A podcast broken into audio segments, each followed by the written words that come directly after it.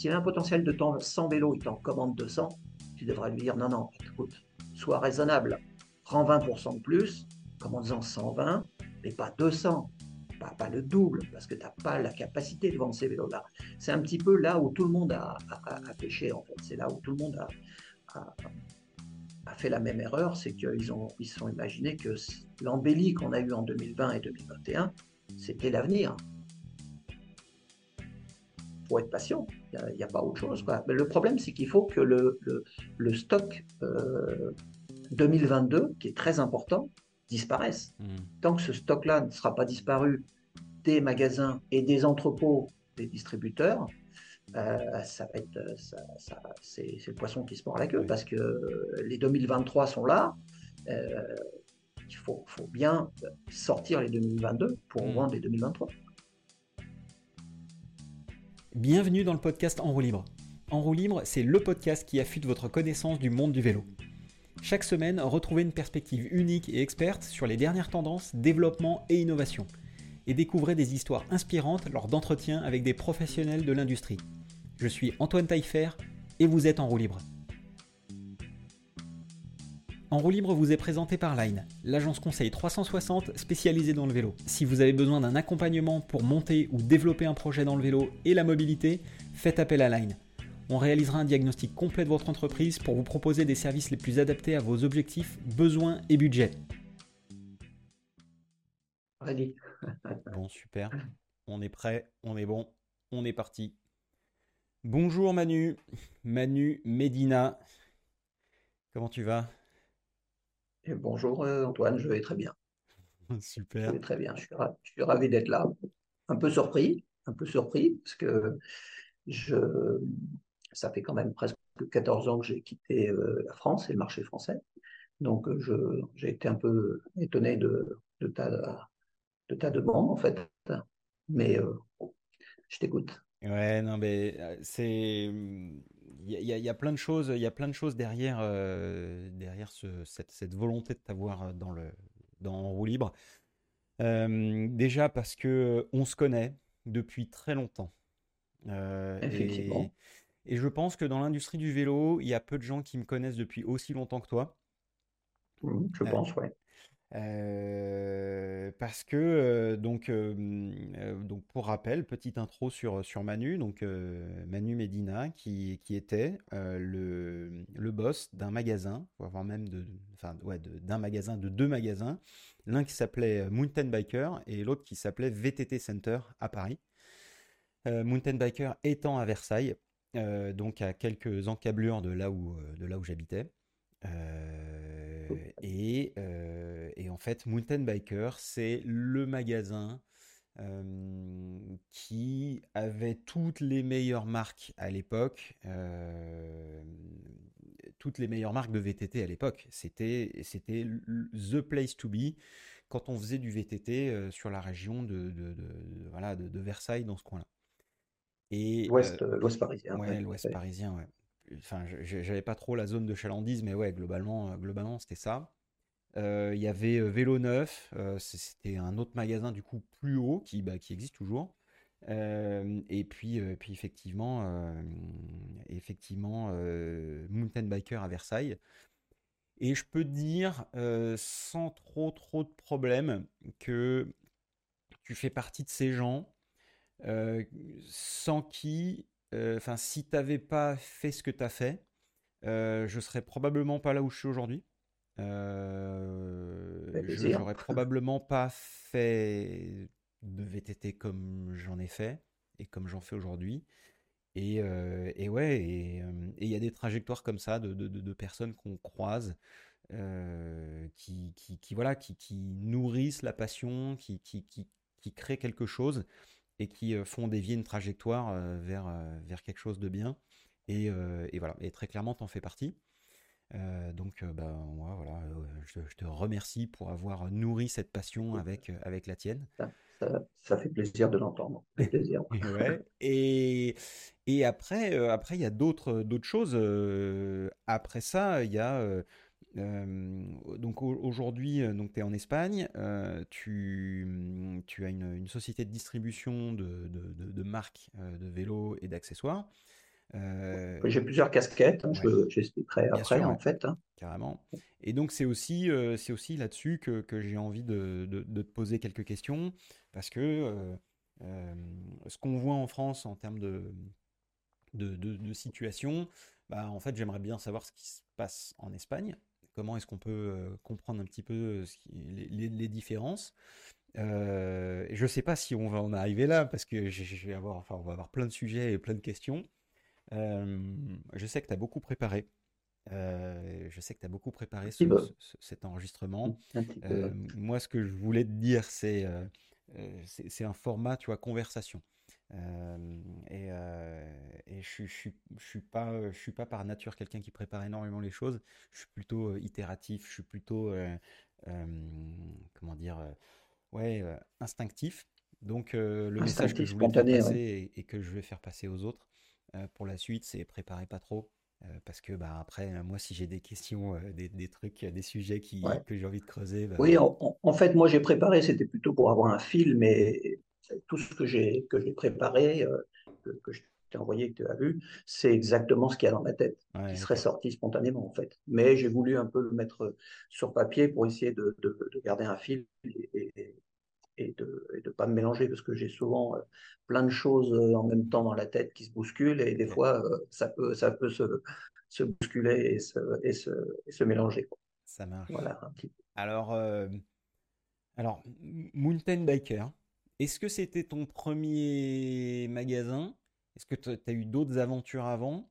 Et, et qu'est-ce qui t'a amené à ça? Qu'est-ce qui t'a amené au vélo d'une manière générale? Alors, donc, ce qui m'a amené au vélo, bien évidemment, comme tout le monde, j'ai fait du vélo euh, dès, le premier âge. Euh, que je me souvienne, enfin, vraiment, quand tu parles de souvenirs comme ça, c'est pas vraiment des souvenirs, c'est des souvenirs qui sont liés à des photos que tu vois. Hmm. Parce que tu n'as pas de souvenirs de quand tu as trois ans réellement, par hmm. peut-être quelques flashs comme ça euh, qui restent gravés dans le disque dur. Mais dans des photos de famille, il y a une photo où, avec mon frère aîné, on est sur un vélo 12 pouces, donc j'avais trois ans.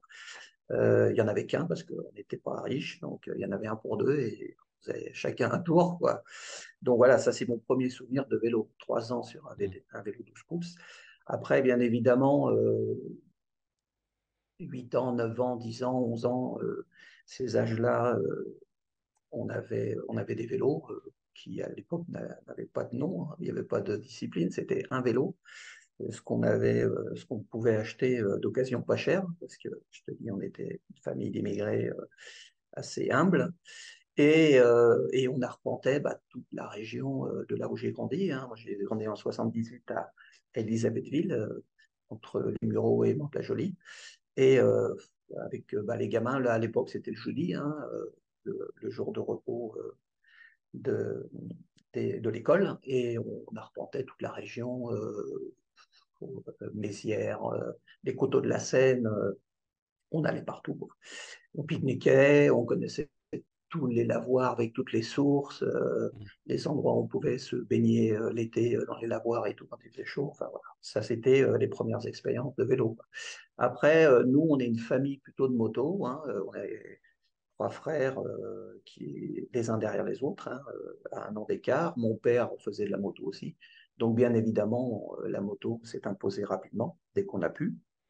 14 ans, la mobilette, bien évidemment. Après, bah, euh, les petits boulots, euh, enfin, les petits boulots, les, le, boulot pour gagner un peu d'argent dès 14 ans, les marchés, les, jeudis après mercredi, les samedis, les dimanches, pour économiser, puis m'acheter ma première 125 à 16 ans. Donc, et après, ça a été. Nous, on a toujours été euh, tout terrain. dans la famille, ça a toujours été euh, la moto euh, tout terrain. Donc, d'abord avec les mobilettes, trafiquer un petit peu. On allait dans les carrières des bords de Seine où à l'époque, il y avait bah, la scène un peu, la scène de, la moto d'enduro, les Gilles Lallet. Les, les, pilotes de la région parisienne de l'époque, hein, on se croisait avec eux dans ces endroits-là. Après, euh, donc, euh, le trial, euh, ça a été ma grosse passion en moto, hein, moto trial, championnat d'Île-de-France, mmh. les courses de toute la région. Et, et puis voilà, après un petit peu d'enduro en moto. pas beaucoup. J'avais pas mal de copains qui, participaient, mais c'était un peu sur la fin. Et vraiment, les compétitions, ça a été Trial, qui est une très bonne école de, la maniabilité et j'ai l'impression que du, terrain quoi. Ouais, j'ai l'impression que le trial c'est quand même avec le BMX une très très bonne école pour le vélo. Et, Tout à fait, je suis d'accord. Flo Payette, Flo Payette hein, qui a été troisième au championnat du monde à Val d'Isole en 2014.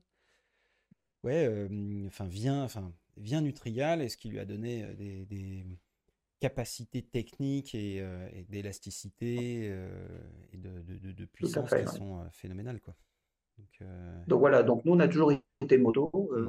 on est toujours d'ailleurs, moi j'en fais moins, mais bon, mon frère aîné un passionné des motos trail, il a 3 KTM, Suzuki DR, enfin bon, il n'arrête mm. pas. Et donc, par hasard, hein, c'était pas prévu, mais par hasard, j'ai commencé à travailler dans la moto donc euh, la le concessionnaire Yamaha de Versailles, euh, où je suis resté euh, presque dix ans.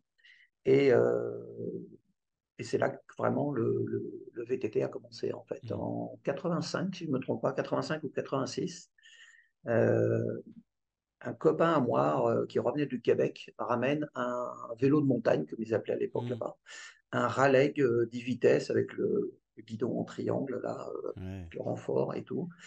Et puis j'essaye, euh, moi je faisais donc du trial, je roulais en moto d'enduro loisir et, et je trouve ça sympa. Et euh, peu de temps après, quelques mois après, ou dans la même année, je crois, un copain à moi, Olivier Kédol, assez connu des trialistes en Ile-de-France, qui, qui a fait des shows de trial un peu partout, au salon de la moto et tout pendant des années, lui aussi euh, avait un, premier VTT qui avait récupéré d'un copain qui, avait commencé à, rouler. Et puis on va rouler euh, en forêt de Marly, je crois, ou Saint-Germain, je ne sais plus, tous les deux. Mais je trouve ça super sympa hmm. parce que vraiment, on, avait les sensations du tout-terrain qu'on avait en moto, mais avec, avec autre chose, avec un effort physique, bien évidemment j'étais à l'agonie parce que c'est un autre sport, hein, même si tu peux être un, sportif, le vélo, c'est un gras au début. Mmh.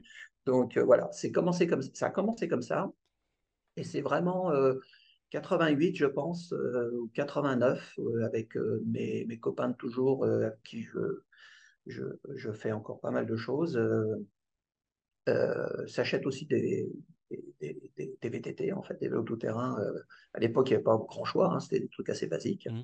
soit des, trucs de supermarché, les Peugeot, euh, les Peugeot qu'il y avait à l'époque, les, les, les, MPK, et voilà, ces choses-là. Et on commence, on commence à faire bah, les, les randos en Ile-de-France, quelques courses, euh, et puis après, je pense que c'est en 90, la première fois, Gilles, un des trois de la bande, euh, qui lui courait pas mal en enduro moto, euh, entend parler d'une Coupe de France de, de, VTT de descente, en fait, mmh. organisée par, par euh, Georges Edwards, bien sûr.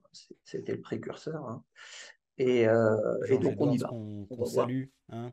Voilà, Georges Edwards, pour, je pense pour ceux qui... qui, fait partie.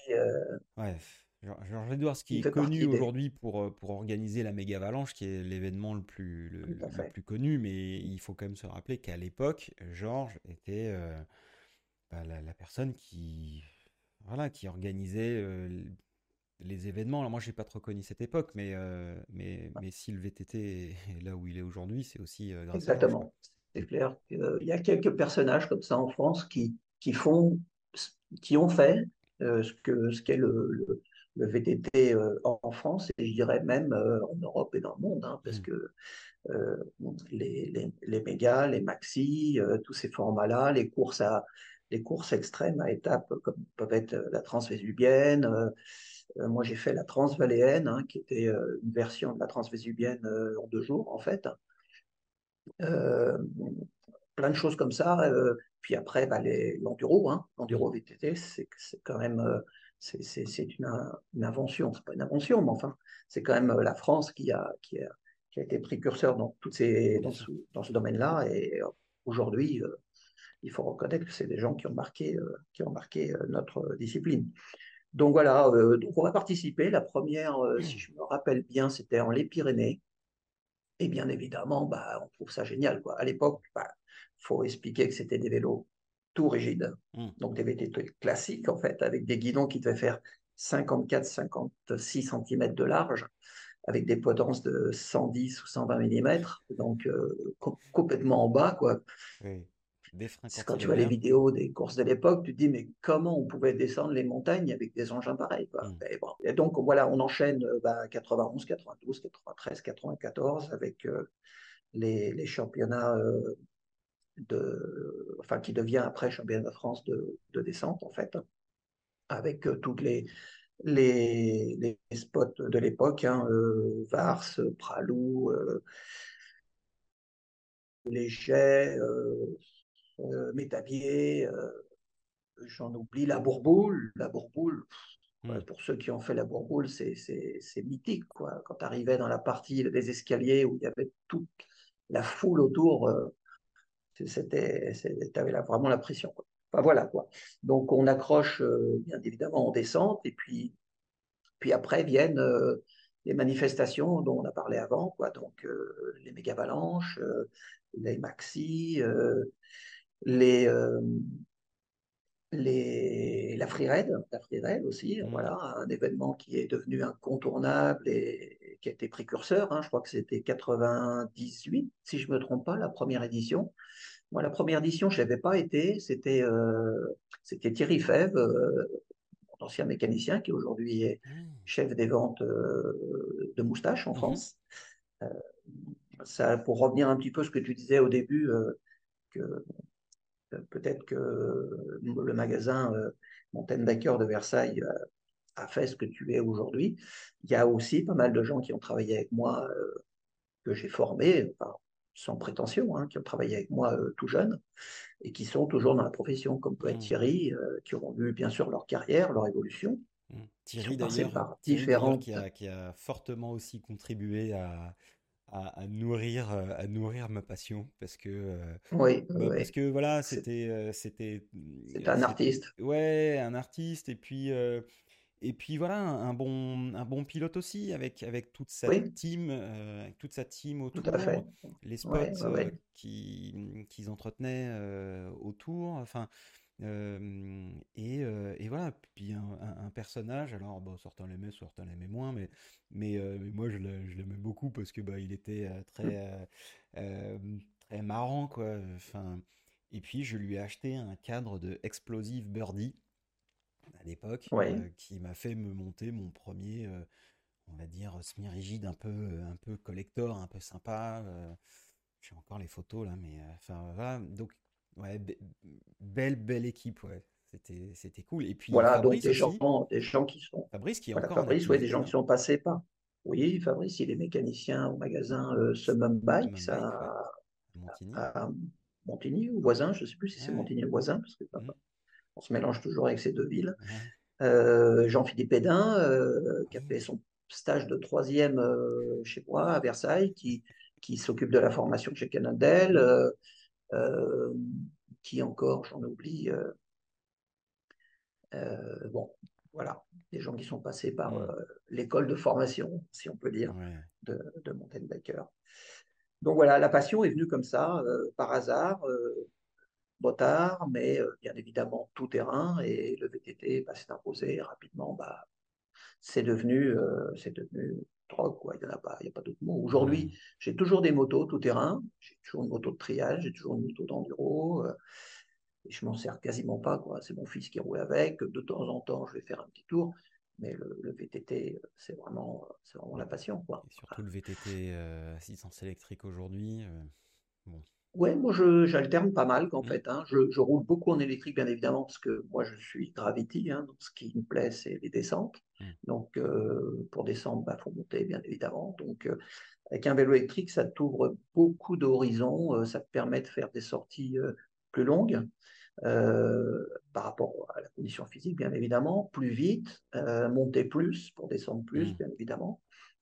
Après, moi, j'aime bien aussi le côté euh, technique en montée. Hein. Bien évidemment, je suis trialiste à la base. Euh, j'aime bien les montées impossibles et je prends plaisir à, monter euh, avec le, VTT électrique.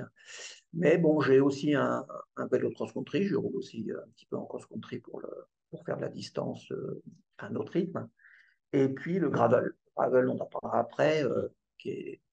Moi, j'ai un vélo de route que, j'utilise très peu parce que ça n'a jamais été ma passion. J'en ai fait parce que bah, c'est bon pour le fond et puis c'est aussi euh, bon en général c'est quand il fait beau hein, j'aime pas pas rouler quand il fait froid en route, mais euh, le gravel a pris la place, quoi, parce que ça, ça t'ouvre euh, d'autres horizons, ça te permet de faire des sorties mixtes, et puis surtout le côté voyage, quoi. Mmh. Côté euh, partir avec, avec ton, ton petit équipage, ton, ton petit sac, et puis partir.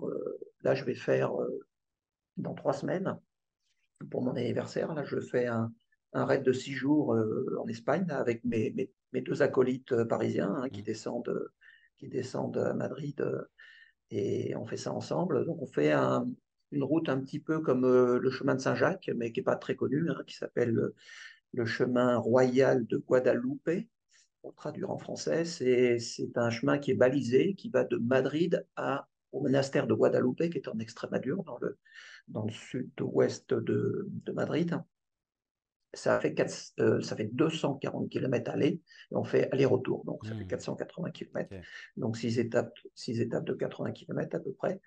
Et donc on fait ça là dans trois semaines, le, 15, le 15, avril en fait. D'accord. Donc, gravel. donc voilà, le gravel, c'est le côté, euh, le côté voyage en fait qui, qui, me plaît bien en fait, Alors, sur le principe. On... On, va, on va sûrement en reparler, mais euh, si, on, si on revient un peu sur le côté euh, mountain biker, euh, l'équipe que tu as formée, je dirais, qu'est-ce que tu gardes de, de, cette époque de, cette époque avec où, il y avait effectivement. c'était un tout petit magasin hein, quand même. Hein. Rappelle-moi le. Alors oui, Mountain Biker. Alors expliquer un peu, je vais revenir un peu sur l'histoire. Donc, euh, je travaille dans la moto, euh, je commence à faire du VTT de plus en plus. Euh, ça, devient vraiment passion. et dans ma tête, bon, la moto, c'est bien, je, me plais bien. Hein. J'ai travaillé donc 9 ans hein, dans le magasin de Versailles. J'ai vendu des milliers de, motos.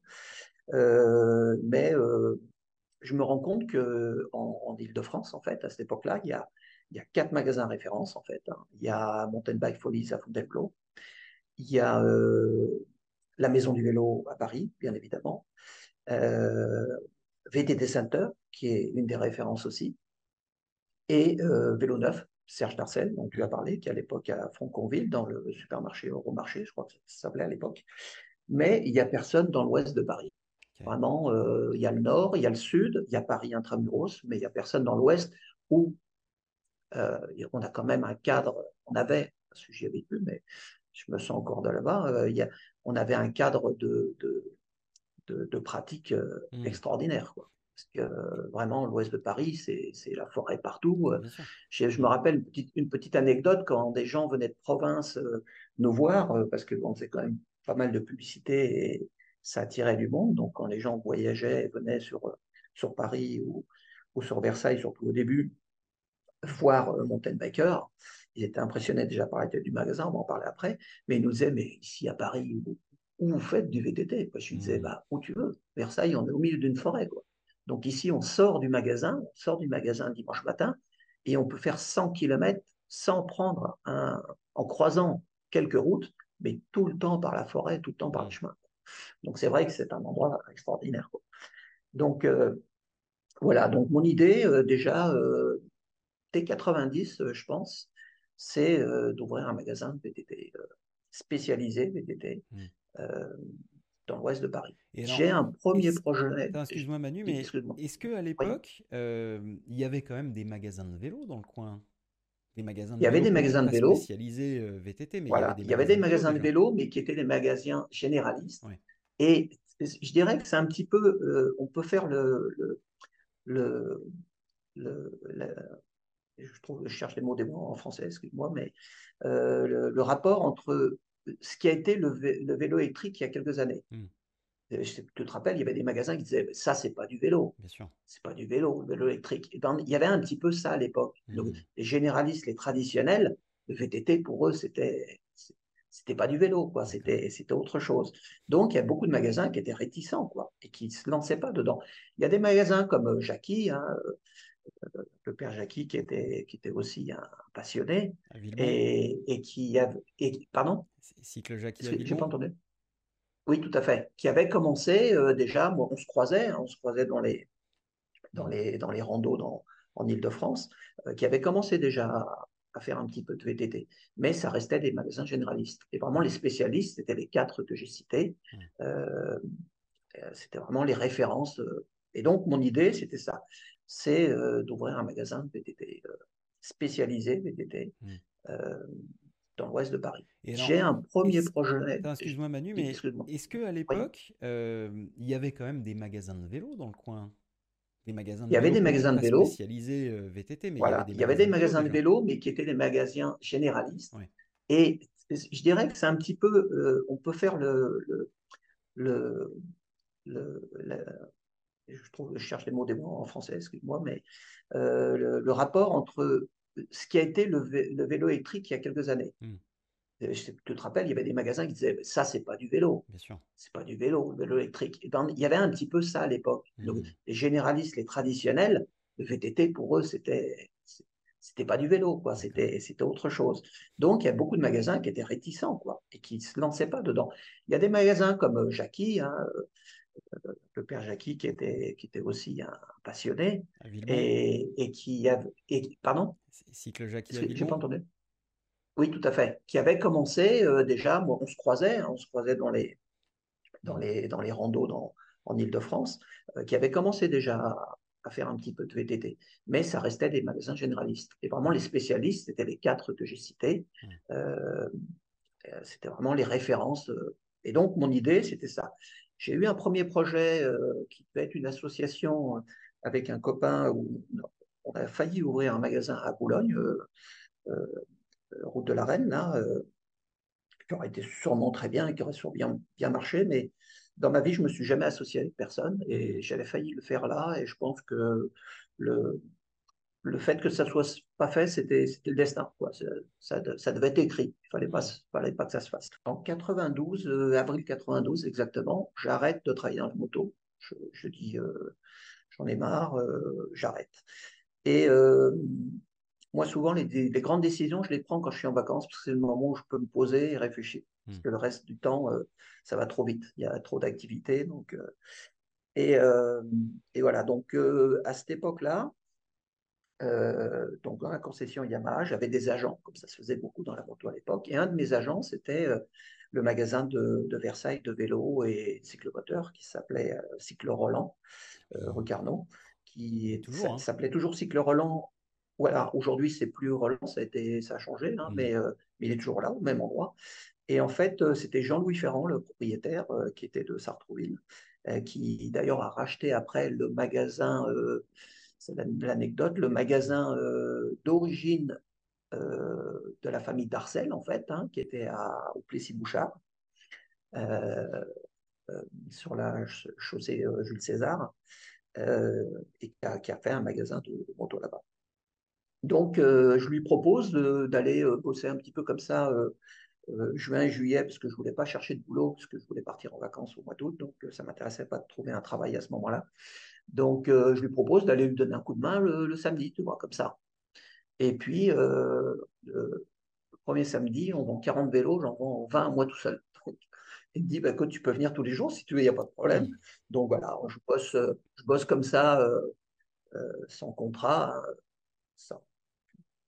sur deux mois. Quoi. Et puis, et voilà, pendant le mois d'août, là, je mûris mon projet et lui, il avait plusieurs locaux à Versailles, là, où il y avait le magasin, il y avait plusieurs locaux, dont un qui servait, euh, un local euh, avec une vitrine en fait, mais qui servait de, réserve. Et donc, quand je rentre de vacances, je lui propose le deal. Je lui dis, écoute, voilà, Jean-Louis, moi, je te propose un truc. Moi, je veux monter un magasin depuis longtemps. Euh, tout, est dans ma tête, mais j'ai pas, j'ai pas d'argent. Donc voilà, moi, je te propose un deal. Tu me laisses carte blanche. Je prends ce local, je fais les travaux, j'installe ça, c'était donc euh, fin 92, en fait, euh, l'automne 92. Et, euh, et, on ouvre un magasin de VTT pour faire le magasin référence de l'Ouest parisien. Il me dit, OK, on peut ça. Jean-Louis, il a mon âge. On avait, à l'époque, on avait, on avait 32 ans, donc on était jeunes et, et dynamiques. et voilà. Et donc, bah, je fais les travaux. Ça, je voulais ouvrir pour la fin de l'année. J'avais tout prévu, tout préparé, fait le, le plan de pub euh, euh, euh, sur vélo vert et tout. et puis, en fait, les travaux prennent du retard, machin. Bon, finalement, on ouvre en février. Mais ce qui était, ce qui était Rappelle-moi juste la surface du magasin.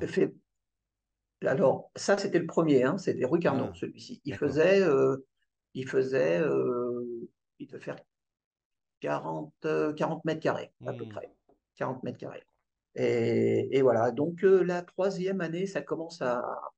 L'ambiance commence à être plus tellement bonne parce que Jean-Louis, c'est n'est pas un passionné, c'est un comptable à la base. Donc lui, ce qu'il voyait, c'était les chiffres. Quoi.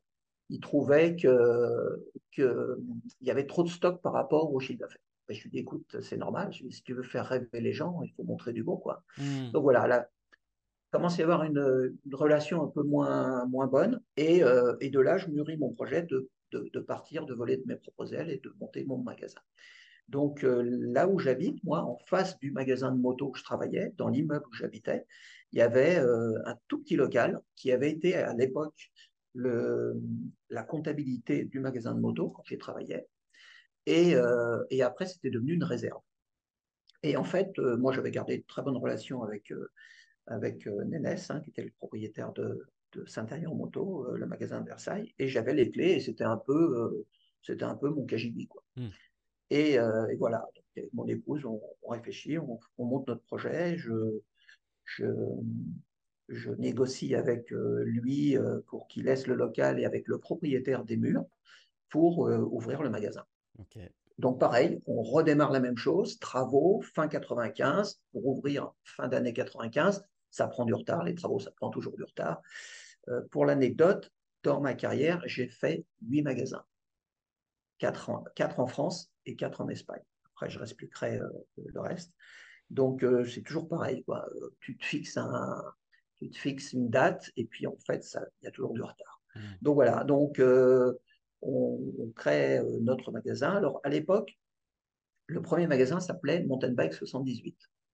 Moi, j'avais fait un deal avec Jean-Louis on, était parti sur un, deal euh, qu'il avait accepté au départ. Après, il l'a refusé. Bon, après, je ne vais pas rentrer dans les détails, mais parce qu'il a été mal conseillé. On s'est retrouvé euh, dix ans après, je crois, et, il s'est excusé. Mais moi, je lui avais dit, écoute, Jean-Louis, euh, moi, je vais partir. De toute façon, ce magasin-là, c'est ton magasin, c'est tu es le propriétaire, mais c'est moi, en fait. Les gens ne me connaissent que moi, les mmh. fournisseurs ne me connaissent que moi, c'est moi qui ai tout créé. Donc, moi, je suis quelqu'un de très réglo, très carré tout le temps. Je lui ai dit, je te propose un deal. Euh, je garde le nom, je garde le téléphone, je garde le stock. Tu me fais un, plan de financement pour le stock, parce que je n'ai pas de sous, et euh, je pars voler mes projets. Au début, il me dit OK, donc je monte mon projet, cool, je, crée ma, ouais, je crée ma société, je, je dépose, euh, enfin, je, je, mets le nom et tout. Et puis, le jour qu'on avait convenu pour signer le contrat, euh, il, me fait faux bon, en fait. Enfin, c'est pas qu'il me fait faux bon, c'est qu'il me répond pas au téléphone euh, et il fuit, il fuit. Donc, moi, je prends ma voiture, je vais chez lui directement, parce qu'il travaillait chez lui, il, avait son bureau de comptabilité chez lui. Et, euh, et, là, je tape à la porte et je lui dis Qu'est-ce qui se passe? Donc, Et puis là, il me dit bah, Écoute, j'ai changé d'avis. Alors là, là tu as le, ciel qui te tombe sur la tête parce que tu, tu penses bah, J'ai créé la société avec le nom commercial. Et... Donc, voilà, moi, les décisions, je les prends très très vite en général, ça va, ça, ça fuse rapidement. Et donc, je fonce euh, à la chambre de commerce, euh, je fais un changement de nom et je crée donc Mountain Biker. Au lieu de Mountain Bike 78, je change Mountain Biker, mais je continue.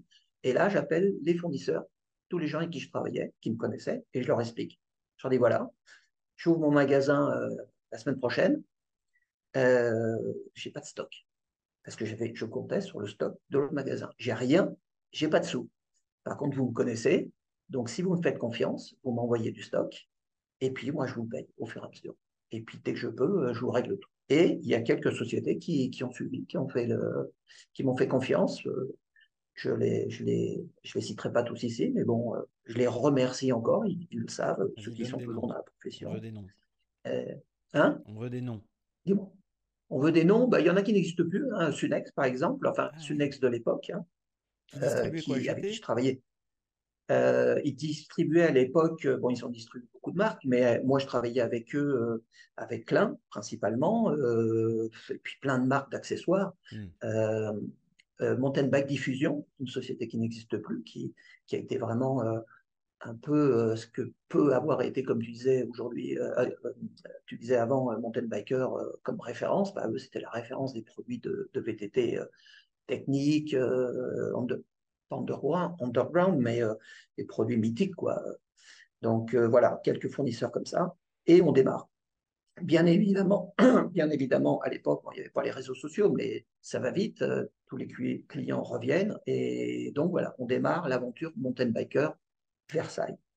Et le magasin faisait 35 mètres carrés avec l'atelier. Voilà, l'atelier faisait à peu près 6-7 mètres carrés. toi, tu l'as bien connu puisque tu as traîné euh, tes baskets dedans euh, tout petit, tout jeune.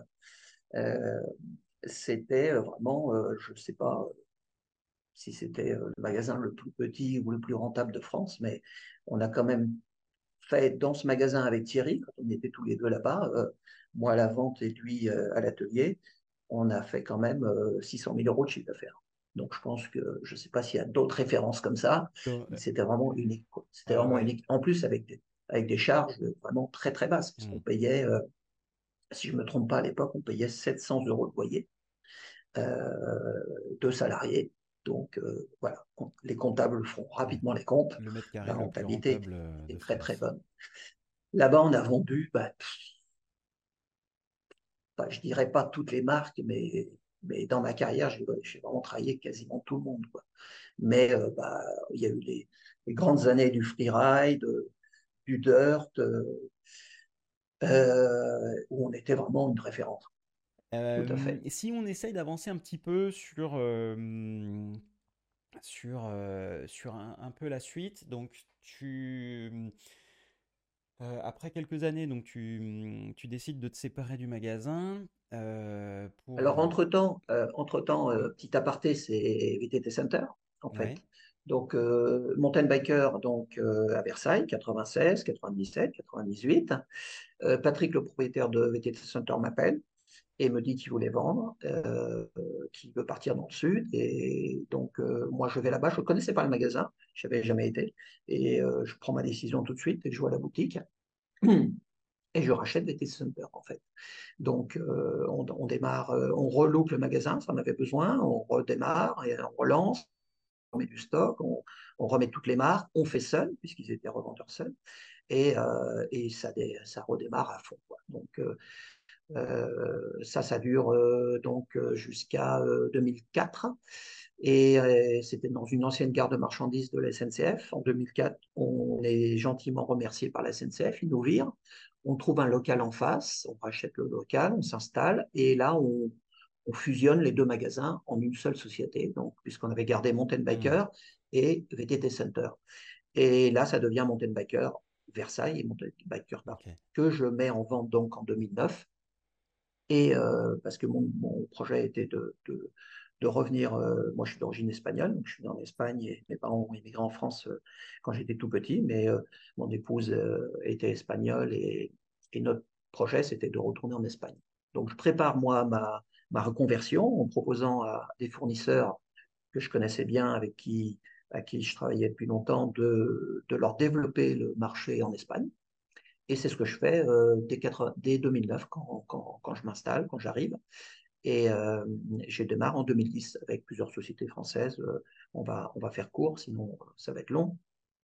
Et, euh, je deviens agent commercial euh, en Espagne pour des sociétés au départ françaises et après j'ai eu pas mal de, de j'ai travaillé avec d'autres sociétés anglaises, euh, autres. Euh, et aujourd'hui, je continue cette activité-là. Je suis toujours agent commercial pour des marques de vélo, pour Continental. Et, Et entre-temps, donc, donc, je revends les deux magasins et je rachète un magasin existant ici en Espagne d'amis à moi qui, qui en perte de vitesse et plus ou moins en faillite, et qui s'appelle Tactic Bikes. Et, je redémarre donc une boutique euh, avec mes enfants, en fait, enfin avec mes enfants, avec euh, toute la famille, mais avec mes enfants qui travaillent dedans, euh, mon fils à l'atelier et, ma fille à, la vente et à l'administration. Et, mais toujours en parallèle avec mon activité d'agent commercial. Donc comme ça, je, peux être disponible et, mmh. et bouger. Quoi. Donc, on est un premier local où, où, est le magasin. On déménage quatre ans après parce que ce local-là est pas bien foutu. Euh, et ça, c'est euh, fin 2017. Moi, j'en ai vraiment marre d'être derrière le comptoir. Je n'y suis pas tout le temps, mais d'être derrière le comptoir, parce que ça fait quand même euh, beaucoup d'années, hein, depuis 1984. Donc, je décide de fermer, d'arrêter, parce que j'en ai, je, suis fatigué de, la vente détail, en fait. Mais bon, je réfléchis quand même. Euh, j'ai un magasin qui tourne, j'ai du stock, euh, c'est dommage de tout perdre. Donc, je propose à mon fils de prendre la suite et de déménager là où on habite, c'est à 10 km, hein, dans, dans, la ville où on habite, le village où on habite. Et, euh, donc, mon fils a 24 ans à ce moment-là, donc il dit OK, donc on cherche un petit local et il prend la suite. Donc, on fait Tactic Bike Sitges, là où on habite. Et, mais c'est lui qui s'en occupe, c'est lui qui gère. Donc, je lui donne un coup de main, bien évidemment, au départ. Euh, et, il travaille tout seul, c'est un petit magasin de, de, village. Quoi. Et, euh, et donc, moi, je continue mon activité d'agent commercial. Je prends quelques petites marques un petit peu, euh, un peu intimistes comme ça en agent. Et puis, je me rends compte que c'est un projet que j'avais un peu dans ma tête de monter une boîte de distribution. Je me rends compte que je peux le faire en distribution plus facilement. Et, voilà. Et donc, ça, ça, marche bien, ça tourne bien. Euh, là, euh, bah, c'est une année difficile, on va en parler maintenant. Hein. Euh, voilà où on en est aujourd'hui. Et alors, justement, je voudrais que tu nous, tu nous dises un petit peu où est-ce qu'on en est en Espagne en termes de, justement, en termes de marché du cycle? on a vu effectivement en France voilà, un, un, marché qui fait un peu le yo-yo avec euh, de la non-dispo, puis ensuite beaucoup de dispo, euh, peu de stock, puis beaucoup de stock dans les magasins. Euh, c'est quoi le statut aujourd'hui en, en, Espagne? Où est-ce qu'on en est là? Alors en Espagne, c'est un peu la même chose, mais c'est même accentué par le côté plus latin encore que, que, que les Français. Parce que, bon, pour situer un petit peu, ici en Espagne, euh, il y a à peu près 3500 magasins en Espagne, mmh. euh, mais il y a beaucoup de petits magasins. quand je dis des petits magasins, c'est-à-dire que c'est un magasin avec juste le propriétaire, un mécanicien par exemple, mmh. qui sont très souvent en, en, comment on appelle ça en France, euh, en indépendants en fait, hein, mmh. qui sont des, des, artisans, donc ce ne sont pas des sociétés et qui vivent au jour le jour qui n'ont pas une comptabilité, une gestion euh, euh, étudiée, euh, comparée, donc qui vivent au jour le jour. Aujourd'hui, on vend, on achète, demain, on vend pas, on n'achète pas. Donc, et aussi un, point important, en Espagne, il n'y a pas de franchise. Il n'y a pas de culture vélo, de vélo de, de bouticycle et compagnie. Parce que si on regarde un petit peu le panorama, c'est que des indépendants. C'est en train de changer un petit peu, mais c'est principalement des indépendants si on regarde le panorama des magasins en France aujourd'hui, si tu prends n'importe quelle ville moyenne de province, il y a quasiment toujours un franchisé hmm. qui est un peu le gros magasin du coin. C'est un culture vélo, c'est un vélo land, c'est un multicycle, c'est un, euh, j'oublie les autres. Euh, il y a des réseaux comme euh, les réseaux cyclables qui sont énormes, enfin énormes, qui sont importants. Il y a des réseaux comme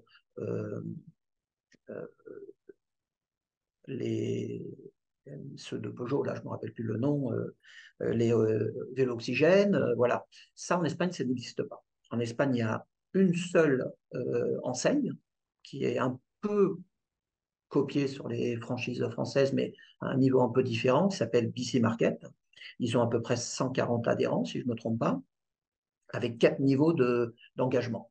mais ce n'est pas comparable à ce qu'il y, a, ce y a en mmh. France. Donc en France, en Espagne, on n'a vraiment que des indépendants. Aujourd'hui, il y a quelques groupes qui sont en train de se créer et qui rachètent des magasins. Hein. Il y a Escapa, Mammouth et quelques-uns autres qui sont souvent avec des gens qui viennent d'autres secteurs, notamment Escapa, c'est un groupe automobile qui a beaucoup de moyens, bien évidemment. Ils ont 150 concessions automobiles, je crois qu'ils travaillent quasiment toutes les marques. Donc, ils ont mis beaucoup d'argent. Ils sont en train de racheter des magasins références euh, un peu partout et de créer des gros magasins. J'étais la semaine dernière à Madrid en visite et j'ai été voir le magasin qu'ils ont ouvert au mois d'août l'année dernière, qui est euh, impressionnant, 3000 mètres carrés. 3000 mètres carrés. C'est une cathédrale, c'est magnifique, mais je pense que à mon, point de vue et ma manière de, de, voir le marché, c'est pas l'avenir, je pense pas. Je pense pas. Je pense qu'il y a toujours la place pour des petits magasins, des moyens magasins, parce que c'est des passionnés, parce que c'est des gens qui connaissent leurs clients, qui sont toujours euh, sur leur vélo, qui sont toujours euh, à la pointe des nouveautés et tout ça. Dans les magasins comme ça, ça reste des salariés euh, avec des référencements. Mmh. Qui Moi, je vois, je travaille. Qui mouille peut-être pas le maillot, quoi. Exactement, exactement. Donc voilà, en Espagne, on a le panorama, c'est des petits magasins et des moyens magasins. Mmh qui, qui, ont bien évidemment un peu euh, fait les mêmes bêtises qui ont été faites en France et ailleurs, pas moins en France, mais, mais dans d'autres endroits, c'était qu'ils ont, ils ont acheté, euh, ils ont commandé et acheté beaucoup trop. Mmh. Là, je mets beaucoup en cause euh, les marques, hein, les distributeurs n'ont pas été prudents non plus. Ils ont trop commandé, ils ont trop insisté sur le fait à, à, faire commander plus à leurs clients en leur disant oui, mais si tu commandes pas de vélo, tu n'en auras pas. Et, là où ils n'ont pas été prudents, c'est que quand as un, revendeur qui a un potentiel de 100 vélos, parce que tu as, ton historique, tu as, ses achats depuis plusieurs années, s'il a un potentiel de 100 vélos, il t'en commande 200, tu devrais lui dire non, non, écoute, sois raisonnable, prends 20% de plus, commande-en 120, mais pas 200 pas, le double, parce que tu n'as pas la capacité de vendre ces vélos-là. C'est un petit peu là où tout le monde a, pêché, en fait. C'est là où tout le monde a, fait la même erreur, c'est qu'ils ont, ils sont imaginés que l'embellie qu'on a eue en 2020 et 2021, c'était l'avenir. Euh, mais non, ben non, bien évidemment, euh, ça pouvait pas. C'était un pic euh, et ça allait redescendre, c'est évident.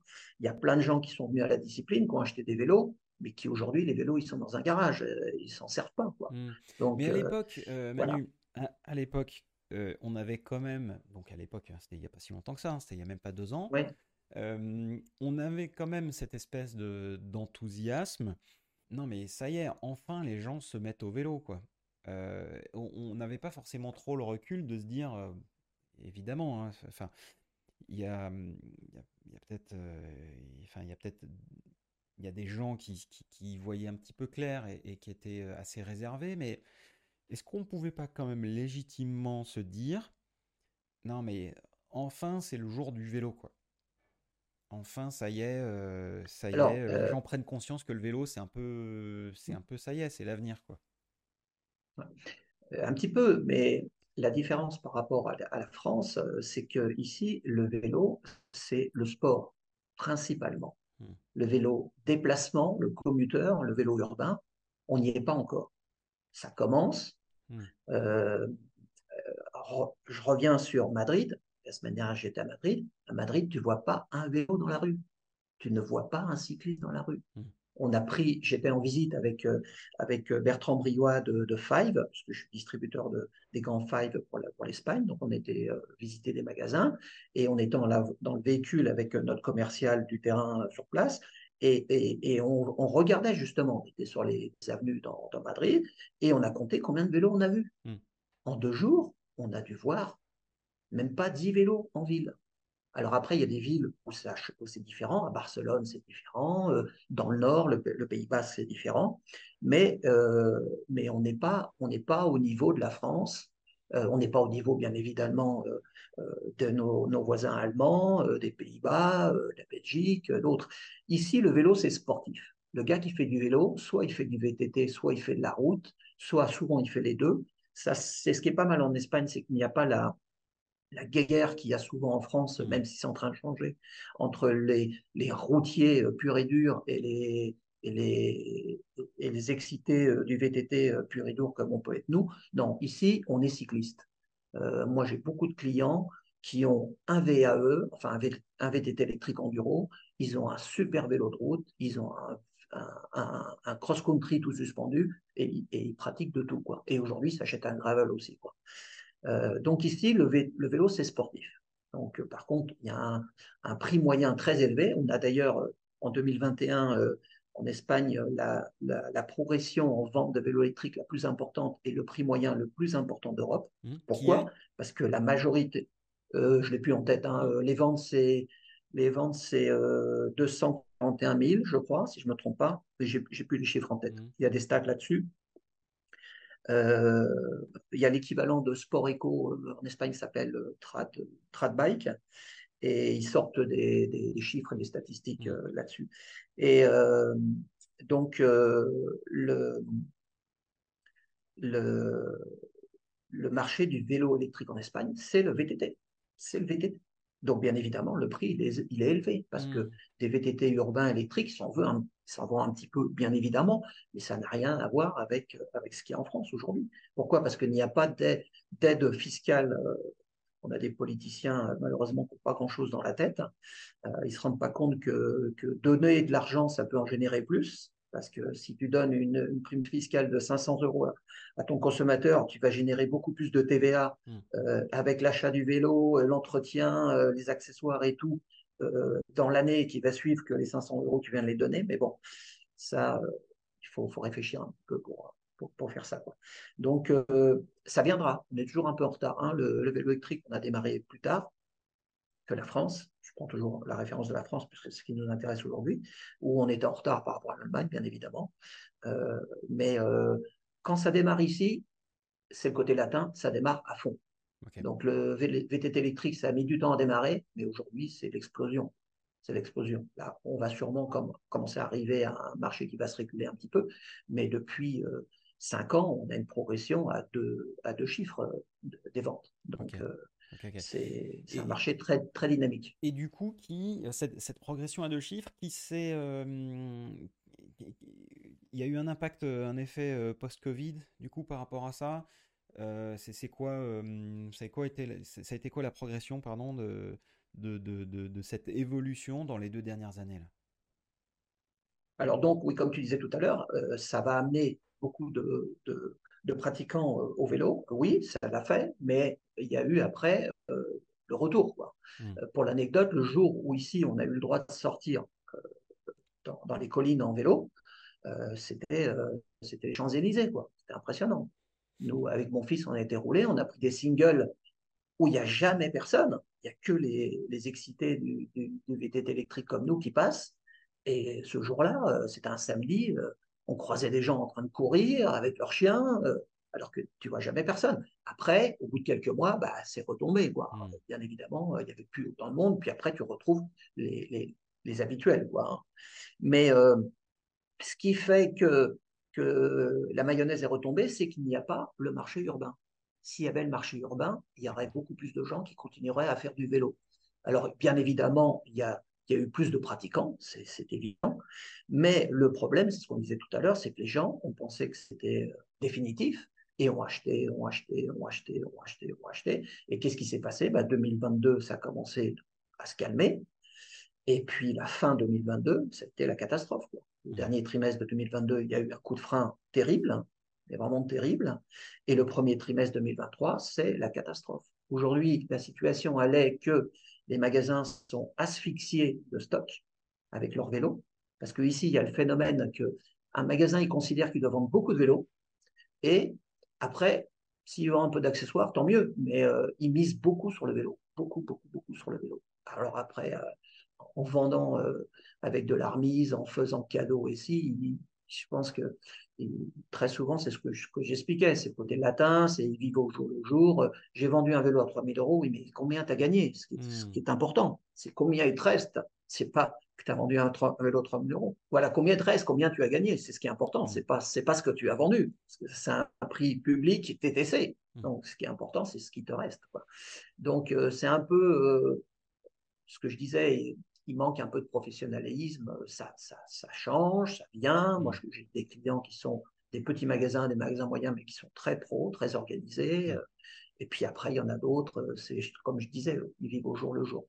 Mais c'est quand même un marché très dynamique, très dynamique. Alors, est-ce qu'il y a eu de la casse un peu justement fin 2022, fin 2022, début 2023 Est-ce qu'il y a des gens qui, qui justement étaient un peu trop amateurs dans leur gestion et qui n'ont pas, pas passé le, le, cut? Oui, oui, il y a, il y a quelques fermetures. il y a des magasins qui sont dans le dur. on commence à avoir. Nous, nous on a Jusqu'à maintenant, on n'a jamais eu d'impayé parce que c'est des petits montants. On est un petit qui démarre, on a deux ans d'activité, euh, on vend, mmh. euh, on a 14 marques, mais les gens ne nous achètent pas toutes les marques. Hein. On n'est pas un, fournisseur incontournable chez qui tu achètes toutes les semaines, bien évidemment. On a des produits pas incontournables, mais uniques, uniques euh, que les gens ne peuvent acheter que chez nous. Donc, c'est ce qui nous fait, on a à peu près 500 clients actifs. Euh, c'est ce qui nous fait travailler tous les jours et envoyer des colis tous les jours. Mais c'est des petits montants, c'est des petites factures, à part bah, les, gros clients euh, qu'on a qui ont des factures plus importantes. Mais donc, on n'a jamais eu d'impayé jusqu'à maintenant. Un ou deux retards, mais qui ont toujours été régularisés. On commence à avoir des rejets de règlement euh, par la banque, pas beaucoup, hein, et on en a eu ces dernières semaines deux ou trois. Donc, c'est un signe de, que les, les magasins commencent à être dans le dur. Donc, ils ont beaucoup de stocks de vélos et il faut les payer. Et malheureusement, ce qui se passe, c'est que euh, bah, ils n'ont pas vendu encore tous leurs vélos 2022. Hmm. Et ce qui se passe, c'est que les gros magasins ont énormément beaucoup de stocks. Les gros distributeurs ont énormément de stocks. Donc, il y a des rabais et des remises euh, impressionnantes. effectivement, on voit, euh, on voit qu'il y a des magasins en Espagne, des magasins de vente en ligne, hein, où c'est directement sur le site, quoi. Oui, oui, Et ça, c'est des, magasins qui sont capables de vendre en France. Ah oui, bah c'est clair, hein, les, sites, hein, les sites internet. Alors, je ne sais pas s'ils vendent du, du, vélo en ligne en France. Je pense qu'il doit y en avoir, sûrement. Oui, bien sûrement, hein, mmh. Parce qu'aujourd'hui, les, les gens achètent beaucoup plus facilement en ligne mes vélos qu'il y a quelques années, où ils préféraient quand même le voir et le toucher. Mais aujourd'hui, c'est en train de changer. Mais euh, oui, oui, il y, a, quelques gros acteurs euh, espagnols euh, qui, qui, qui, vendent beaucoup de vélos, qui vendent beaucoup de mmh. vélos et qui font euh, des gros rabais parce qu'ils ont, ils ont beaucoup de stock. Ils ont beaucoup de stock. Ok. J'entendais des, des, patrons de magasins me dire bon bah là on serre un peu les fesses et on, a hâte de voir les beaux jours arriver, le printemps. Est-ce que est-ce que tu penses qu'il va, enfin que ça va, combien de temps est-ce que tu penses que ça va durer et, et comment ça va se résoudre tout ça? Alors, bon, ça va se résoudre comme toujours. Hein. Des crises, moi j'en ai connu d'autres. Hein. Ce n'est pas la première, peut-être pas aussi grosse. Je pense que c'est la première fois que je connais une situation aussi compliquée dans ma mmh. carrière. Euh, ça, va, ça se résoudra, bien évidemment. Euh, ça va être long. Ça va être long. Je pense que l'année 2023 va être très difficile. Ça va être très difficile. Moi, je, je travaille euh, pour plusieurs marques de vélos. Euh, et là, on, a les, on a les programmations qui ont été faites avec les cadencements. Et là, quand les, les vélos arrivent, euh, les propositions d'envoi arrivent, euh, les magasins me disent non, non, envoie pas. Envoie pas, je ne peux pas les prendre, je ne peux pas pouvoir les payer, donc on n'envoie pas. Donc, bon, il faut s'adapter. Moi, c'est ce que je dis mmh. aux gens de la marque. ils ne sont pas contents, bien évidemment, mais je dis, mais qu'est-ce que vous préférez? Euh, il faut patienter, il faut, faut s'adapter, il faut aider, il faut accompagner nos, détaillants ou préférer tout perdre parce que on est en une situation euh, qui est compliquée et elle n'est pas en Espagne, elle est européenne, elle est partout pareil, elle est différente selon les pays, c'est bien évident, mais euh, on est obligé de faire avec. Hein. Donc ça va être long, ça va être long. Si, si, les marques, on en a discuté un peu avec Thierry, Thierry Gracia, du coup, de, de Beria. Thierry, Thierry nous disait, bah voilà, effectivement, il y a des marques qui jouent plus ou moins bien le jeu.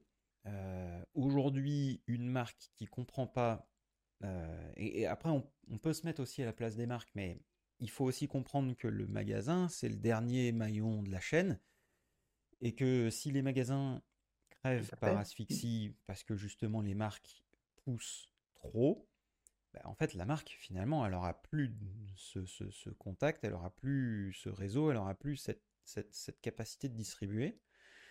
C'est quoi pour toi l'attitude à, adopter pour les marques et, euh, de, quelle manière est-ce que ça peut être tenable? Bah, Comme je disais, hein, il faut, être patient, il faut accompagner, il faut aider.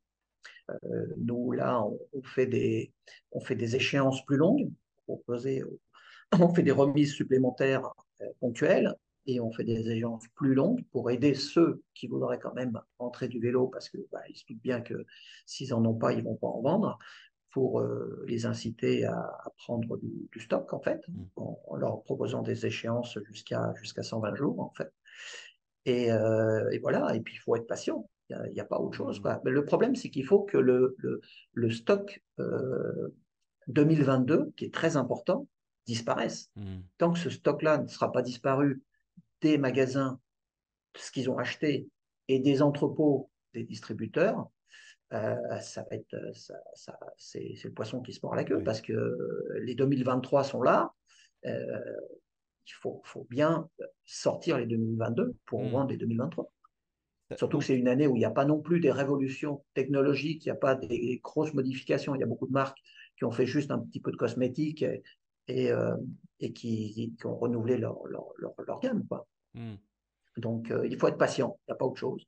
Il ouais. faut être patient. Quoi. Alors, il faut être patient et en même temps, tout ça crée un, un peu un effet bouchon. Euh, donc, il y a eu un, voilà, un gros appel d'air en, en 2020-2021 avec euh, justement bah, beaucoup de demandes et peu de, peu de finalement de stock. Euh, maintenant, on arrive à un moment où il y a énormément de stock, donc les magasins sont, sont full et peu de demandes. Et ça, du coup, ça se répercute sur toute la chaîne.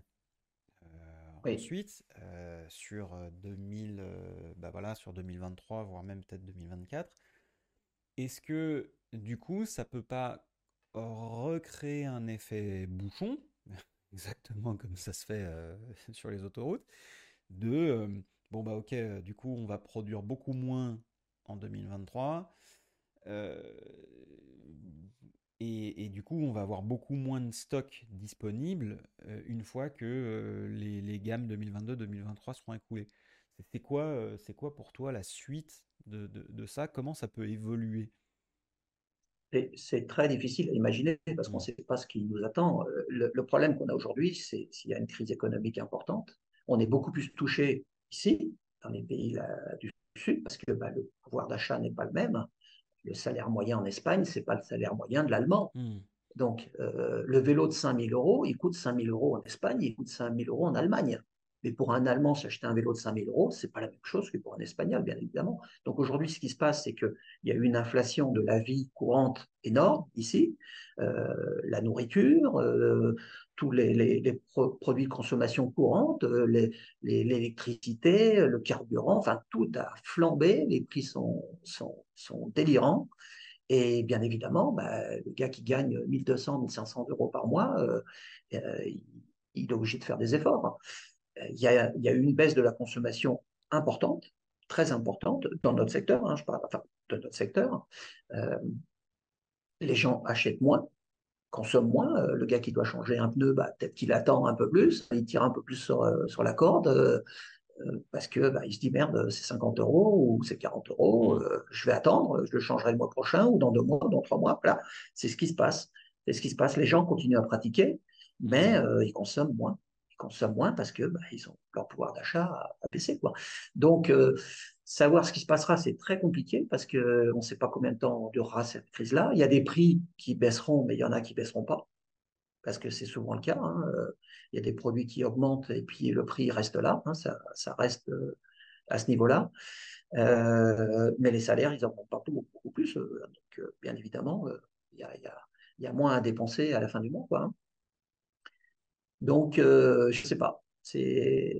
Moi, moi ce que je dis, c'est qu'il faut, faire le dos rond, il faut, être patient, il faut être prudent dans ses achats euh, en tant que distributeur, en tant que, fournisseur et autres. Et, puis, il faut être conciliant avec ses clients et faire des efforts. Euh, agence, aménager les modes de paiement, faire des efforts sur ta marge.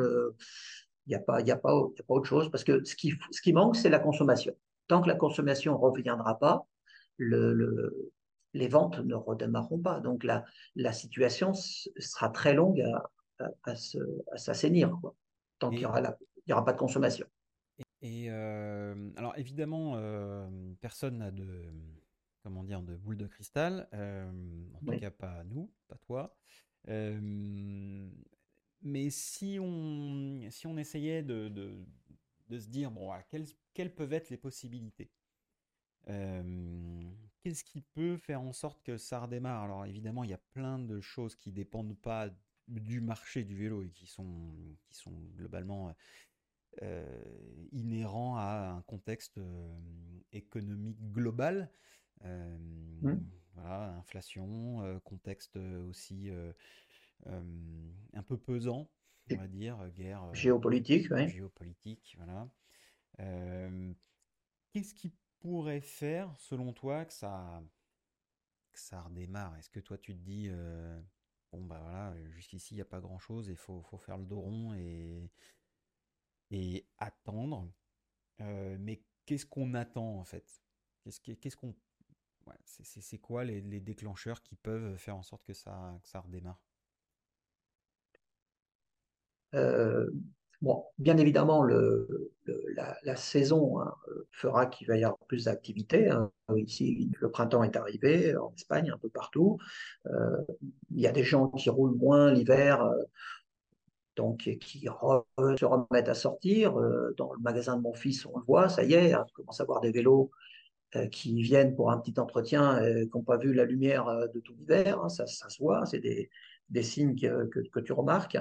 Mais après, euh, c'est ce que je disais, hein, c'est la consommation. Tant que la, la, la, confiance euh, dans l'économie euh, ne changera pas, la consommation sera, sera au ralenti. Après, nous, ce qui nous manque en Espagne, c'est ce que je disais tout à l'heure, c'est l'urbain. Là, il y a, y a, quand même une, y a une, un mouvement européen déjà, enfin une, oui, un mouvement une activité au niveau de l'Europe et au niveau euh, national et au niveau régional euh, euh, qui, est en train de démarrer. Hein. Prise de conscience de que la mobilité, ça va changer. Les centres-villes où tu pourras, de moins en moins circuler en, véhicule. bon, déjà, ici, c'est comme, comme à Paris. Hein, il y a les zones d'émission hein, où tu peux mmh. plus rentrer avec des véhicules qui n'ont pas la vignette telle. Là, je reviens sur Madrid où j'étais la semaine dernière, dans vraiment le centre euh, ville de Madrid. Euh, il n'y a plus que des véhicules, euh, des, taxis électriques aujourd'hui, hein, des, taxis électriques ou hybrides. Hein. Il y a quasiment plus de, à moins que ce soit des, des, résidents qui ont le droit de rentrer dans leur parking, tu n'as plus de véhicules qui, qui ne sont pas avec l'étiquette, euh, je ne sais plus comment elle s'appelle, euh, l'étiquette zéro émission et l'étiquette euh, verte, là, tu ne peux plus rentrer. Donc ça, ça va, ça va devenir de plus en plus, ça va s'accentuer partout, dans toutes les grandes villes. Il y a des projets d'investissement pour des pistes cyclables et tout ça un peu partout. Il y a des projets aussi de que les livreurs ne puissent plus livrer avec des, des véhicules thermiques aussi. donc tout ça, c'est en marche. Mais ça, c'est c'est des réformes à plusieurs années. Hein. Donc, tant, que ça, ça, tant que ça, ça ne sera pas vraiment complètement en place, euh, aujourd'hui, tu le vois à Paris, euh, à Paris, ils ont vraiment investi là-dessus. Euh, tu vois énormément de vélos maintenant. Ah, énormément de vélos en ville. Les gens se déplacent en vélo. Mmh. C'est impressionnant. Moi, je vais pas très souvent maintenant, je remonte moins souvent en région parisienne, mais quand j'y vais, à chaque fois que j'y vais, je, chaque année que j'y vais, que j'y vais, euh, je vais au Prodaïs tout le temps, bien sûr, euh, je suis impressionné. Parce que je dis, à Caen chez nous, à Caen chez nous, mmh. à Caen, ça à Madrid, par exemple. À Barcelone, c'est un petit peu le cas, mais c'est pas, c'est pas à l'échelle, c'est pas à l'échelle de la France, quoi. Donc c'est ça, euh, la mobilité, la mobilité, bah, ça va, ça va dynamiser le secteur. Bien évidemment, les magasins de vélo en profiteront tout ce qui est euh, vélo urbain, tout ce qui est cargo bike et tout ça, ça va, ça va, ça va exploser dans les années qui viennent, c'est évident, c'est l'avenir. Euh, J'imagine que dans peut-être dans 10 ans, peut-être même moins, il n'y aura plus de véhicules dans les centres-villes, dans les grandes villes. Il n'y aura plus que des, des, voitures autonomes électriques en, partage. Là, tu auras ton application, tu ouvriras ton application, soit tu auras un abonnement mensuel ou à l'année, soit tu paieras à la, course et tu, tu, appelleras un véhicule qui viendra te chercher en bas de chez toi et qui t'emmènera là où, où tu as géolocalisé où tu vas aller. C'est l'avenir. Hmm. Je pense que dans dix ans, on y, sera. quoi. Et, et il y aura des vélos. Il y aura ça et il y aura des vélos des vélos sous toutes leurs formes, bien évidemment. Hmm. Des formes qu'on n'imagine peut-être pas aujourd'hui qui vont, qui vont s'inventer, mais des vélos à deux roues, des vélos à trois roues, des vélos à quatre roues, euh, euh, des vélos cargo, euh, des vélos où tu pourras monter à plusieurs personnes. je ne sais pas, j'imagine, mais, c'est sûr, c'est sûr, on y va. Et est-ce que justement il y a des, des, des marques aujourd'hui, des marques de vélos particulièrement innovantes ou présentes euh, qui portent un peu l'industrie? En France, hein, on a quelques exemples. Hein. on a des très belles réussites avec euh, des moustaches, avec euh. Des marques qui sont un peu plus récentes, qui se montent, avec bah, Ultima, pour ne citer que. Mais il y y a, plein de choses qui se mettent en route. Qu'est-ce qui se passe en Espagne? C'est quoi les, références? C'est quoi les, marques qu'il faut avoir en tête pour, pour vraiment se dire ouais, enfin, suivons ces gens-là, on va en entendre parler. Alors en Espagne, on en revient à ce que je disais tout à l'heure, ici c'est le sport. Le vélo, c'est le sport. Mmh. Que ce soit route, VTT, gravel ou autre, c'est le sport. Donc des marques euh, un peu références espagnoles, il y en a. Hein, euh, des gens qui ont très bien fait les choses euh, depuis pas mal d'années, comme peuvent être Orbea, comme sont Mondraker, dont vous avez parlé avec, avec Gracia.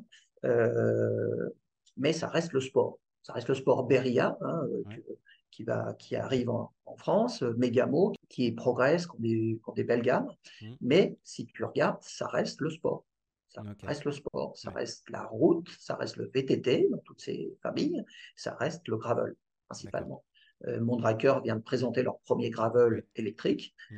Euh, c'est une discipline où ils n'étaient pas, ils y vont. Euh, eux, ils sont vraiment tout terrain uniquement. Jusqu'à maintenant, ils étaient vraiment que Gravity. ils ont démarré avec le cross-country il y a quelques années avec pas mal de succès. voilà, l'Espagne, pour l'instant, c'est ça. Après, il n'y a que petites marques artisanales qui sont en train de sortir, mais qui restent aussi toujours du, sport.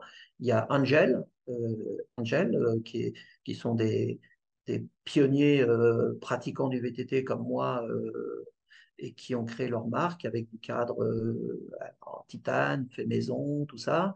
Il y a une nouvelle marque là qui sort, jeune que je connais à Barcelone qui s'appelle qui s'appelle euh, Guava, Guava si je me trompe pas, qui viennent de présenter euh, ils viennent ils ont un, business angel qui est un ancien euh, joueur de football très connu qui a mis de l'argent dedans et ils viennent de présenter leur, gamme de, gravel. Là, voilà, il y a des petites, des petites initiatives comme ça, mais on reste toujours dans le sport. On reste toujours dans le sport. Il n'y a pas, il n'y a pas de mobilité. On n'est pas mmh. dans la mobilité. Pas encore. Pas encore.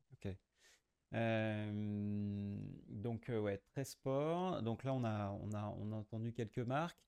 Tu parlais aussi donc des, mmh, du fait que les réseaux de magasins se structurent. du coup, ce que ça m'évoque, c'est que il y a, y a, c'est que des indépendants. Donc toi, en termes de, d'agent commercial, il faut que tu ailles voir chaque magasin avec ton petit bâton de pèlerin. Et, et en gros, potentiellement, tu vas voir les 3500. ce qui est un petit peu différent du coup, alors différent ou pas en France, mais comme on a des réseaux de magasins, c'est peut-être plus facile pour une marque de s'implanter en France parce que bah, une fois que tu signes un accord avec, euh, avec une centrale, avec une, enseigne, bah, du coup tu peux, mmh, tu peux euh, redistribuer, enfin tu, tu, peux être présent dans plus de magasins euh, plus facilement avec un tout petit peu moins de travail, même si évidemment le, le travail du, du chef de secteur, ça va être d'aller voir tous les magasins et puis de s'assurer que tout va bien.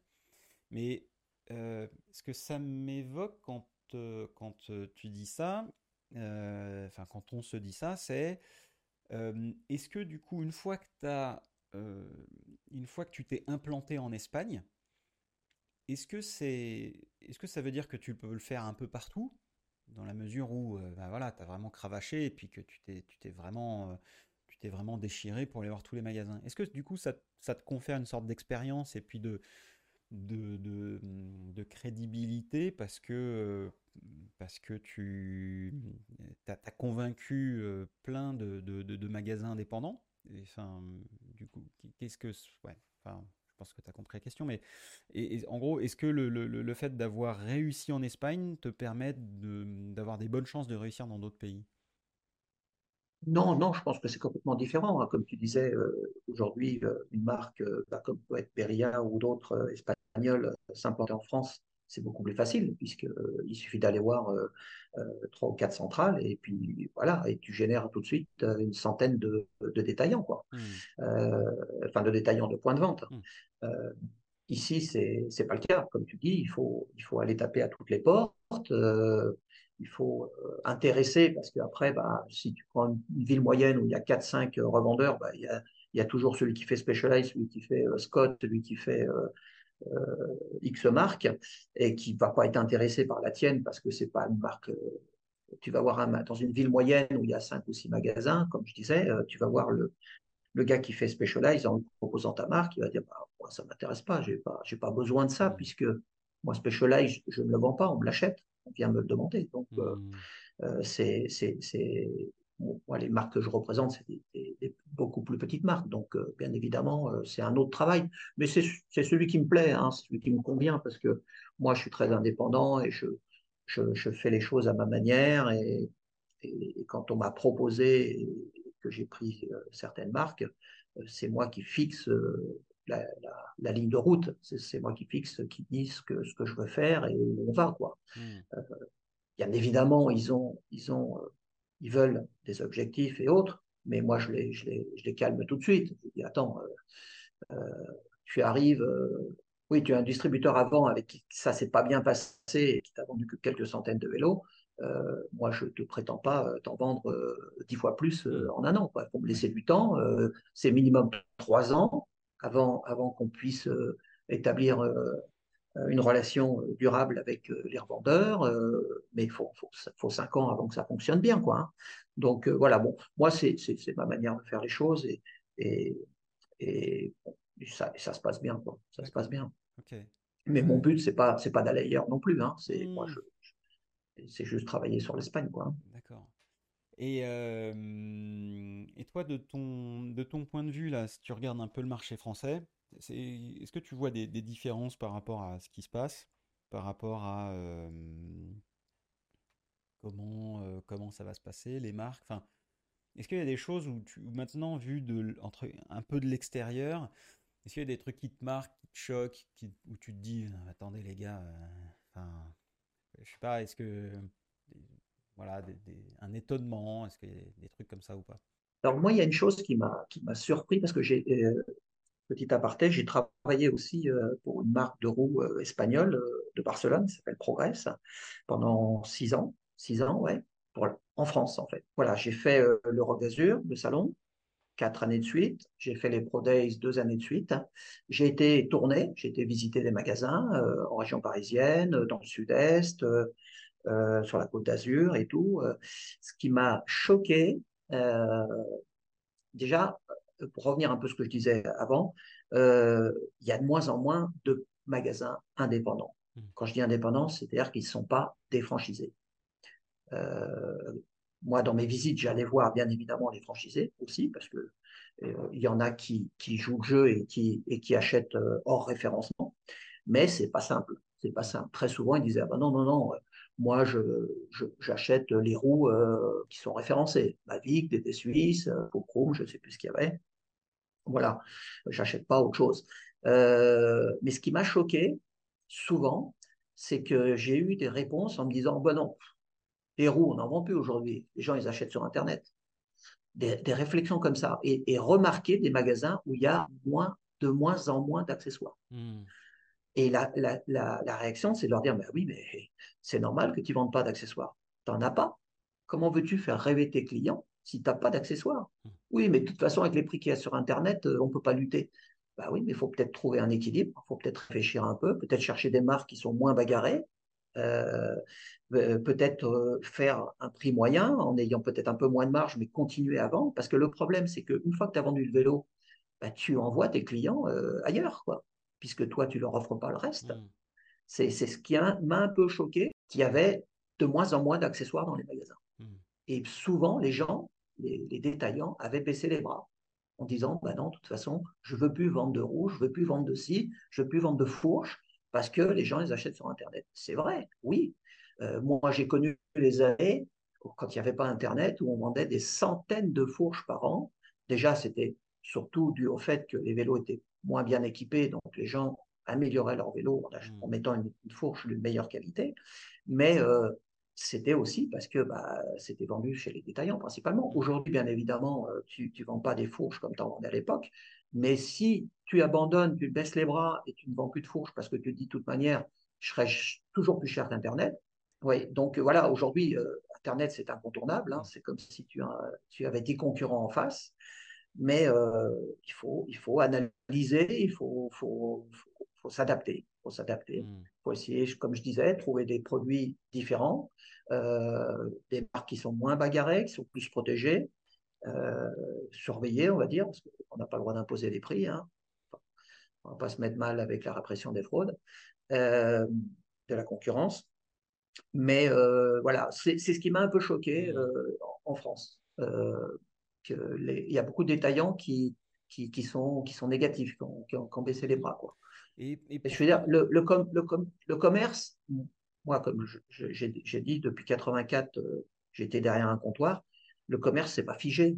C'est en perpétuelle évolution. Ce mmh. que tu faisais hier, tu ne le feras pas aujourd'hui, tu ne le feras pas demain. Il faut s'adapter. Aujourd'hui, il faut avoir des ateliers de plus en plus performants, de plus en plus techniques, faire des services payants euh, professionnels euh, payants euh, de plus en plus techniques, bah, les suspensions bien évidemment, les moteurs. Les moteurs, c'est un marché énorme mmh. parce que tant que c'est en garantie, tu envoies au service technique. Mais aujourd'hui, on est dans une phase où, on est sur de la réparation, sur de l'entretien et de la réparation. Donc, le magasin qui se spécialise et qui se forme et qui est équipé pour faire l'entretien de différentes marques de moteurs, c'est un vrai business. Hmm. Voilà, il ouvre le moteur, il fait un entretien, il change des pièces, il change les roulements, et c'est un service payant. Si on analyse, euh, moi j'ai travaillé dix ans dans la moto. Quand j'ai travaillé dans la moto, c'était l'artisanat comme on est dans le vélo. Euh, c'est-à-dire qu'on ne gagnait pas d'argent avec l'atelier. Hmm. On gagnait de l'argent en vendant des motos. Aujourd'hui, un, magasin de moto, il ne gagne pas d'argent en vendant des motos. Très peu. Il gagne de l'argent avec l'atelier. C'est comme dans l'automobile. Une concession automobile, quand ils ont vendu une voiture, ils, gagnent les rappels de fin d'année, les, bonus de si, ils ont une marge ridicule. Mais par contre, leur client, il est captif. Quand il doit venir à la première révision, à la deuxième révision, quand il doit faire ses entretiens obligatoires, et là, là, il gagne de l'argent. Et c'est là où il faut qu'on aille euh, dans, notre milieu. Aujourd'hui, on est encore trop, trop, euh, euh, surtout ici en Espagne, trop fixé sur la vente de vélo. Il faut vendre du vélo, il faut vendre du vélo, il faut vendre du vélo. Et c'est là où on gagne de l'argent.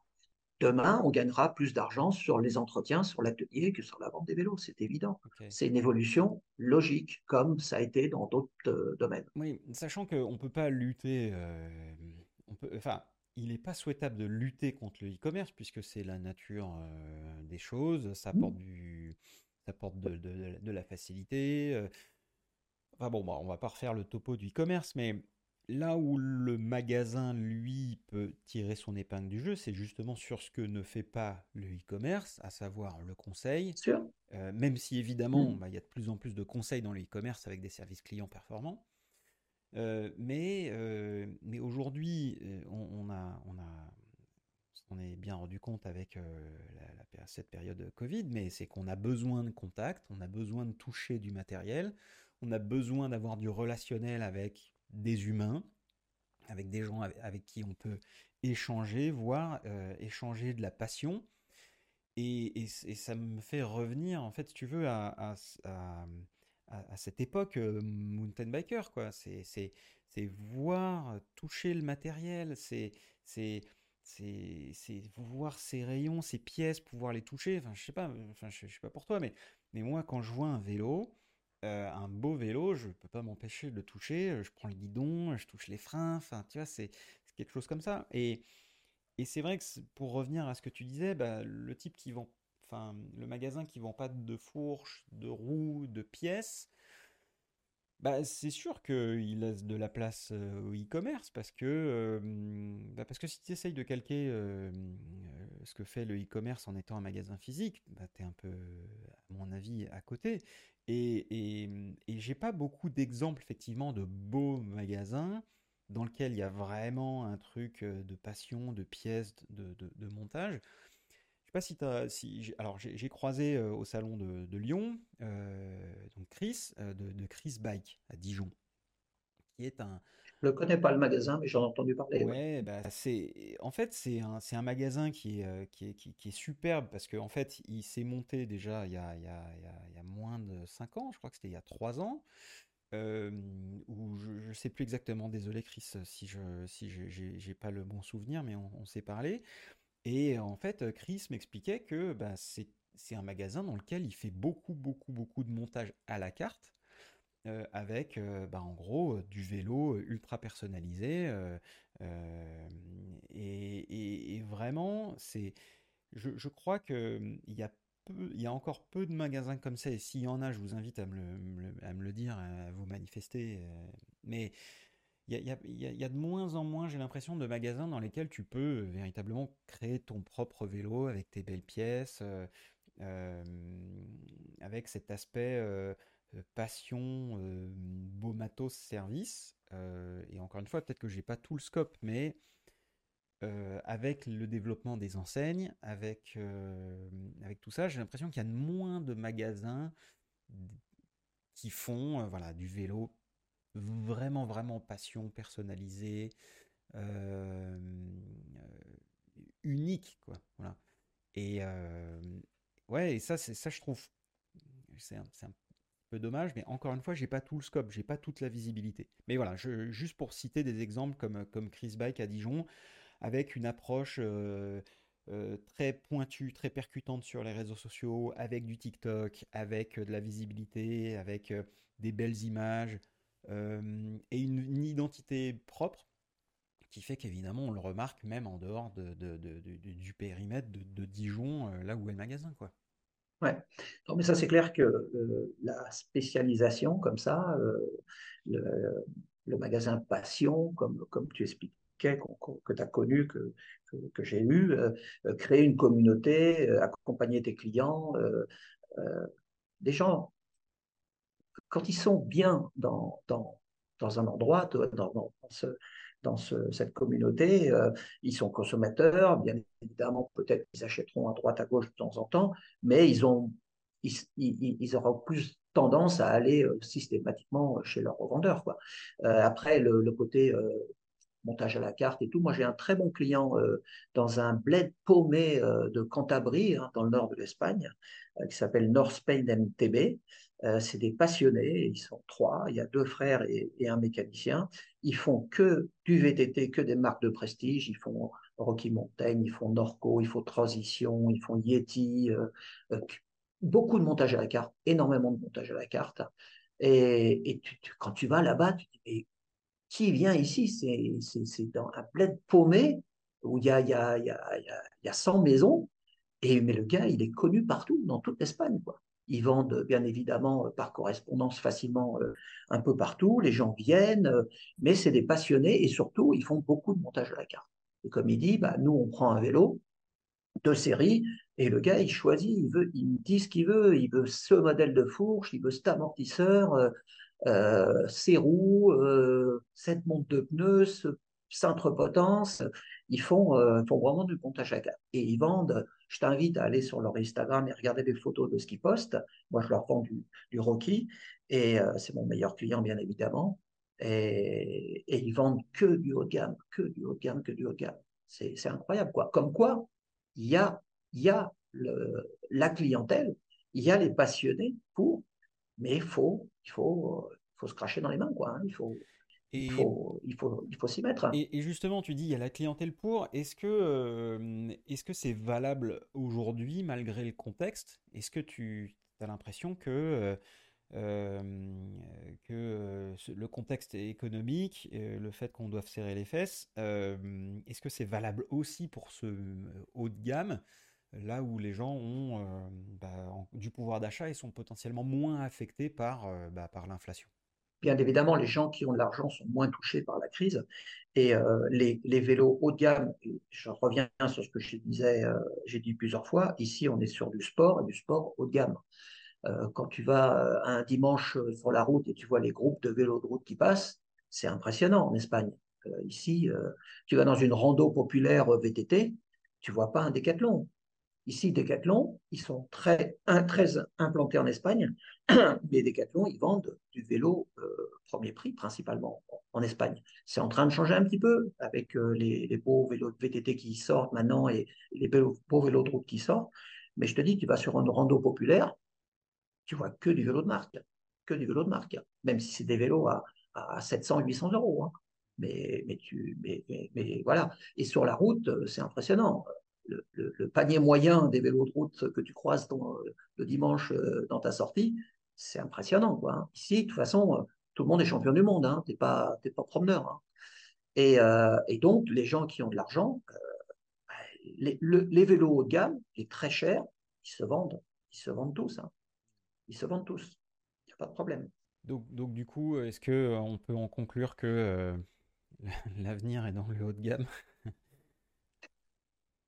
On ne peut pas vivre que de ça, hein, bien évidemment. Hein. non, il faut, il faut, faut, faut, vendre de tout. Il faut... Après, il y a des magasins qui se spécialisent, bah, c'est leur, leur, choix parce que ils sont, c'est des petites structures. Euh, mais euh, moi, j'ai beaucoup de clients qui ne sont pas tellement affectés par la crise parce que, bah, je te dis, ils sont très pointus, très spécialisés. Ils ont des services techniques euh, pointus. Ils font beaucoup d'entretien de suspension. Ils font des réparations moteurs. Euh, ils font de la personnalisation, ils, roulent, ils accompagnent leurs clients, ils roulent avec tous les week-ends. Et ces gars-là, ils, disent oui, c'est dur, mais bon, on bosse, on bosse, on bosse. C'est un peu plus calme, mais, ils bossent. Hein. Ils bossent, ils bossent, ils bossent. J'ai un autre client euh, à Castellón, là, sur la côte euh, méditerranée. C'est deux, gars, tout seuls, deux associés. Ils sont tout le temps à bloc, tout le temps à bloc, tout le temps n'importe quand je les appelle, euh, ils sont tout le temps débordés et ils bossent énormément. C'est une ville euh, moyenne de province où il y a 5-6 euh, magasins hein, quand même. Hein. Il y a de la concurrence. Hein. Ici, c'est la tendance. Dans, une ville de 60 000 habitants, tu as, 4 magasins de vélo. C'est chose qui n'existe pas en France. ici, le tissu de magasins est très très important. Et tout le monde travaille. Tout le monde travaille. Ok, ok. Euh, bon, Manu, là, ça, ça, on, commence à avoir un, on, a fait long. un peu on de a fait matière. Euh, on a fait Qu'est-ce que, euh, bah, que, comment, comment est-ce qu'on peut, comment est-ce qu'on peut conclure cette, cet épisode après tout ce qu'on s'est dit? Qu'est-ce que tu aimerais voir, toi Qu'est-ce que tu aimerais voir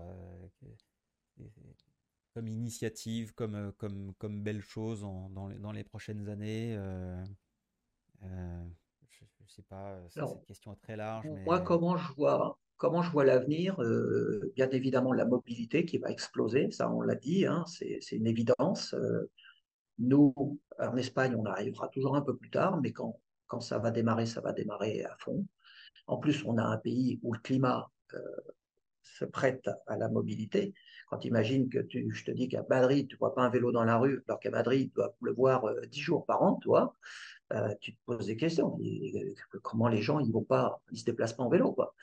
Donc, on a quand même, on est quand même dans un pays où on a, cette qualité, euh, à part le, nord, Pays Basque et la Galice et tout ça, où c'est un peu la Bretagne de l'Espagne, de où il pleut beaucoup. Le reste de l'Espagne, moi, j'habite à côté de Barcelone. Je me rappelle pas quand il a plu la dernière fois. Quoi. Il pleut pas. Il pleut pas. Dimanche, je suis sorti en vélo. Il y a des, il y a des chemins. On se croirait au Maghreb. Euh, il y a du fèche-fèche euh, Il y a, 3 cm de poussière dans les chemins. Tu reviens, tu es tout blanc. Donc, on a vraiment un, pays, un climat qui se prête à la mobilité. Donc, ça, ça viendra. Après, le, VTT électrique, bien évidemment, le vélo électrique en général, euh, la route, le gravel, ça, ça va exploser aussi. Euh, moi, j'imagine bien aujourd'hui la tendance en vélo électrique, en VTT électrique, on la voit, elle va sur deux, deux lignes. Hein. Le, SL, le vélo euh, petite capacité léger, batterie intégrée, c'est il y a, des gens qui en achètent parce qu'ils viennent du musculaire et ils se disent ouais mais moi je veux un vélo léger 16 kg 17 kg 18 c'est bien. Mais après quand ils prennent goût ils se rendent compte qu'il n'y a pas beaucoup d'autonomie. Donc qu'est-ce qu'ils font? Ils achètent la batterie, la batterie additionnelle. Ils rajoutent 2 kg sur leur vélo. Donc finalement il fait plus 16 ou 17 kg et après l'autre tendance la plus importante c'est la capacité. C'est beaucoup de batterie tout le monde veut euh, du 750, du 800, du 900, du 1000 watts de batterie parce que bah, ça les rassure. Euh, je pense que c'est bien, mais c'est pas non plus la solution parce que euh, aujourd'hui tu sors pour faire une heure et demie de vélo avec ton vélo avec 800 watts de batterie, à quoi ça sert? Tu es en train de trimballer du poids pour rien parce que tu ne vas pas consommer, tu vas même pas consommer un tiers de, la capacité, à moins que tu roules tout, tout le temps en turbo, quoi. mais tu ne vas pas consommer un tiers de la capacité de ta batterie. Euh, donc tu trimbales du poids pour rien, et puis tu, tu, tu, endommages ta batterie, parce que quand tu reviens, tu vas la charger, bien évidemment. Donc euh, moi, je vois bien euh, l'avenir avec, bien évidemment, les VTT électriques vont être de plus en plus légers, parce que les moteurs sont chaque fois plus compacts, les batteries pèsent chaque fois moins, euh, ça va évoluer. Il y a énormément d'innovation et de recherche euh, sur les batteries électriques, bien évidemment, puisque ça ne concerne pas que le vélo, hein, beaucoup de secteurs. Donc ça va évoluer rapidement. Il y a plein de, il y a plein de trucs qui sont en cours. Euh, mais moi, j'imagine bien dans notre secteur, ce qui nous intéresse, une batterie, un vélo qui est une batterie modulable, en fait. J'imagine, tu vois, aujourd'hui, tu as, l'emplacement où tu mets ta batterie. Euh, qui fait, bah, comme on a dit, euh, on va dire aller entre 625 et 900 watts, c'est un peu ce qu'il y a sur le marché. Euh, pourquoi mettre une seule batterie? Pourquoi ne pas, ne pas en mettre trois tu vois? Pourquoi tu ne pourrais pas mettre trois, trois blocs de 330 watts, par exemple, pour avoir 1000 watts de, capacité? Tu sors pour la petite sortie du midi, mais juste une batterie, parce que tu sais que tu vas, tu, vas en avoir suffisamment. Tu sors pour un peu plus long, tu mets deux batteries et tu sors le dimanche avec la grosse sortie avec les copains et tout, euh, où tu vas faire euh, plein de kilomètres, bah, tu mets les trois batteries ou tu en mets deux sur ton vélo et une dans ton sac. J'imagine bien ça, moi. Puis, et puis, ça peut être le coût aussi, parce que tu peux très bien présenter ton vélo avec une seule batterie. C'est-à-dire que si le vélo vaut 4990 parce que c'est le prix euh, commercial, tu le vends avec une seule batterie. Et après, c'est des options. Le consommateur, s'il veut acheter la deuxième batterie, il l'achète en option. S'il veut acheter les trois batteries, il achète en option. Mais ton prix d'appel, prix de départ, il est avec une batterie. Hein, et, après, euh, les moteurs, aujourd'hui, les SL, ce qu'on appelle la catégorie SL, c'est des petits moteurs de 35, 35 euh, à 60 Nm à peu près en, puissance.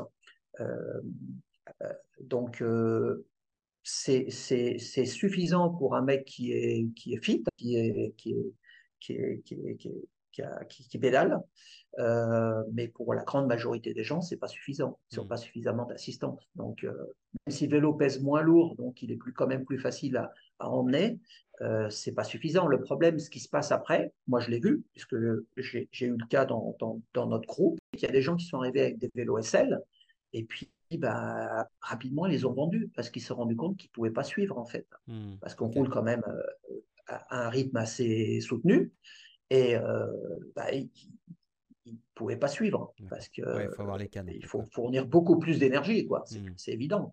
Donc on roule, on roule vite, dur, technique et des grandes distances. Donc mmh. euh, il faut, faut, avoir le physique.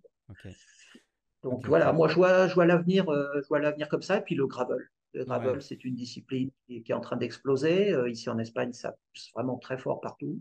Il y a plein de, plein d'événements, plein de manifestations, euh, plein, plein de trucs. Alors, ce que je suis un peu, un peu en train de critiquer, euh, si on peut critiquer euh, ce que font les autres dans le gravel, c'est que c'est que ceux qui commencent à mettre des suspensions, alors si on commence à mettre une fourche, un amortisseur, un, pseudo-amortisseur à l'arrière, une tige de selle régulable, demain on a un guidon plat et on a réinventé le VTT. Mmh. Voilà. Aujourd'hui, les pneus sont de plus en plus larges aussi. Il faut savoir ce qu'on veut. Mmh. On a des VTT pour faire ça. Moi, je sors, je l'ai dit, en électrique, quand je veux faire du technique, parce que je sors en vélo de cross-country hardtail, euh, quand je veux faire de la distance euh, sur de la piste, je prends trois ou quatre singles, parce que ici les singles sont très très techniques. Et quand je veux faire de la distance, euh, enfin pas tranquille, mais lisse et, et, voyager, je, prends le gravel. Quoi. Hmm. Voilà, ça ne sert à rien de réinventer le VTT. Donc ça, la première chose que je critique. Et la deuxième, c'est ici, en, Espagne, je crois qu'en Italie, parce que l'Italie est, à fond aussi dans le gravel, euh, ça commence à devenir de la compétition. Quoi. Je ne pense pas que ça soit l'esprit du gravel. Et mmh quand tu vois qu'il y a eu une compétition, euh, euh, je ne sais plus laquelle, où c'est des pros de la route qui viennent avec quasiment des vélos cyclocross, c'est pas l'esprit du gravel. Donc, si on va vers ça, on est en train de remonter une autre discipline aussi, quoi. C'est clair. eh bien, euh, cet échange me montre que, à quel point on peut aller loin en fait dans le sujet, euh, à quel point on peut y passer des heures. Euh, oui, c'est clair. fait un moment qu'on est ensemble et je pense qu'on pourrait encore rester très très longtemps. Je te propose qu'on s'arrête là, sinon on va, on va encore continuer. Et, euh, euh, mais, mais, mais, mettons une, petite conclusion là. Euh, comment est-ce qu'on te trouve sur, sur, quel support on te, on te voit, on te suit? Alors moi je suis sur le LinkedIn, mmh. bien, bien, sûr, hein, comme Manuel Medina commercial. après, nos, sur Instagram, j'ai plusieurs profils. Hein, j'ai le profil de Manuel, Manuel commercial, donc mes activités d'agent. J'ai le profil de tactique distribution, la boîte de distribution. Après, j'ai un profil privé, donc ça, c'est pour moi. Tu m'enverras les liens, je mettrai tout ça dans les, notes de, ouais, l'épisode. ok, mm. ok. Et puis, bah, moi, on se croise, de toute façon, tous les deux, on se croise bah, sur l'Europe tous les ans. On se croise euh, au Pro Days. On s'est peut-être croisé à Eurobike aussi, mais je, je, retrouve euh, plein de gens de, de la profession que je connais en mm. France euh, sur les différents salons où je vais. Et ben, je suis toujours à, surveiller ce qui se passe en France, bien évidemment. Hein, J'ai toujours beaucoup de contacts. Et, euh, et je suis abonné à Vélo Vert, euh, je, je, suis abonné à Bike Eco, je suis euh, tout ce qui se passe et, ça, ça, m'intéresse, bien évidemment. Et je travaille beaucoup. J'ai plusieurs marques dans ma boîte de distribution française aussi, bien, bien, bien sûr. Hein. Top. Eh ben, écoute, merci, voilà. merci infiniment, Manu, pour, pour ton temps. Euh, pour, euh, bah, pour, tous les, pour tous les, hum, toutes les infos que tu nous as distillées. Euh, eh bien, bah, que dire? Bah, À très bientôt sur le prochain événement. À vous qui nous écoutez et qui êtes toujours là, merci, bah, merci de votre, de votre patience. Mettez-nous un petit message aussi pour nous dire ce que vous en pensez. Euh, ça, nous, bah, ça nous aide beaucoup. Euh, qu'est-ce que vous avez pensé de cet épisode Et puis qu'est-ce que vous aimeriez entendre Et qui vous aimeriez entendre? Ça, c'est très intéressant. Euh, donc voilà, merci beaucoup Manu. je te dis à très bientôt. Et, je te remercie bah, aussi beaucoup. Bah, avec, avec grand plaisir. merci pour tout ce que tu apportes et ce que tu m'as apporté. Et, euh, et, puis bah voilà, à, vous qui nous écoutez, bah, on vous dit à la semaine prochaine et au prochain épisode. Salut Merci euh, à tout le monde. Bonne journée. Salut. Salut. Merci d'avoir écouté cet épisode du podcast En roue libre jusqu'au bout. J'espère qu'il vous a plu et que vous en ressortez avec quelque chose d'intéressant. Si c'est le cas, n'hésitez pas à me le faire savoir avec 5 étoiles sur votre plateforme podcast préférée, un petit mot sur LinkedIn, un message ou un SMS. Ça m'encourage énormément pour continuer à vous proposer du contenu qualitatif. Et si vous pensez que ce podcast peut intéresser quelqu'un, n'hésitez pas à lui partager le lien vers cet épisode. Je suis Antoine Taillefer, vous avez écouté En roue libre, le podcast qui affûte votre connaissance du monde du vélo. Et si ce n'est pas déjà le cas, vous pouvez vous remettre à pédaler.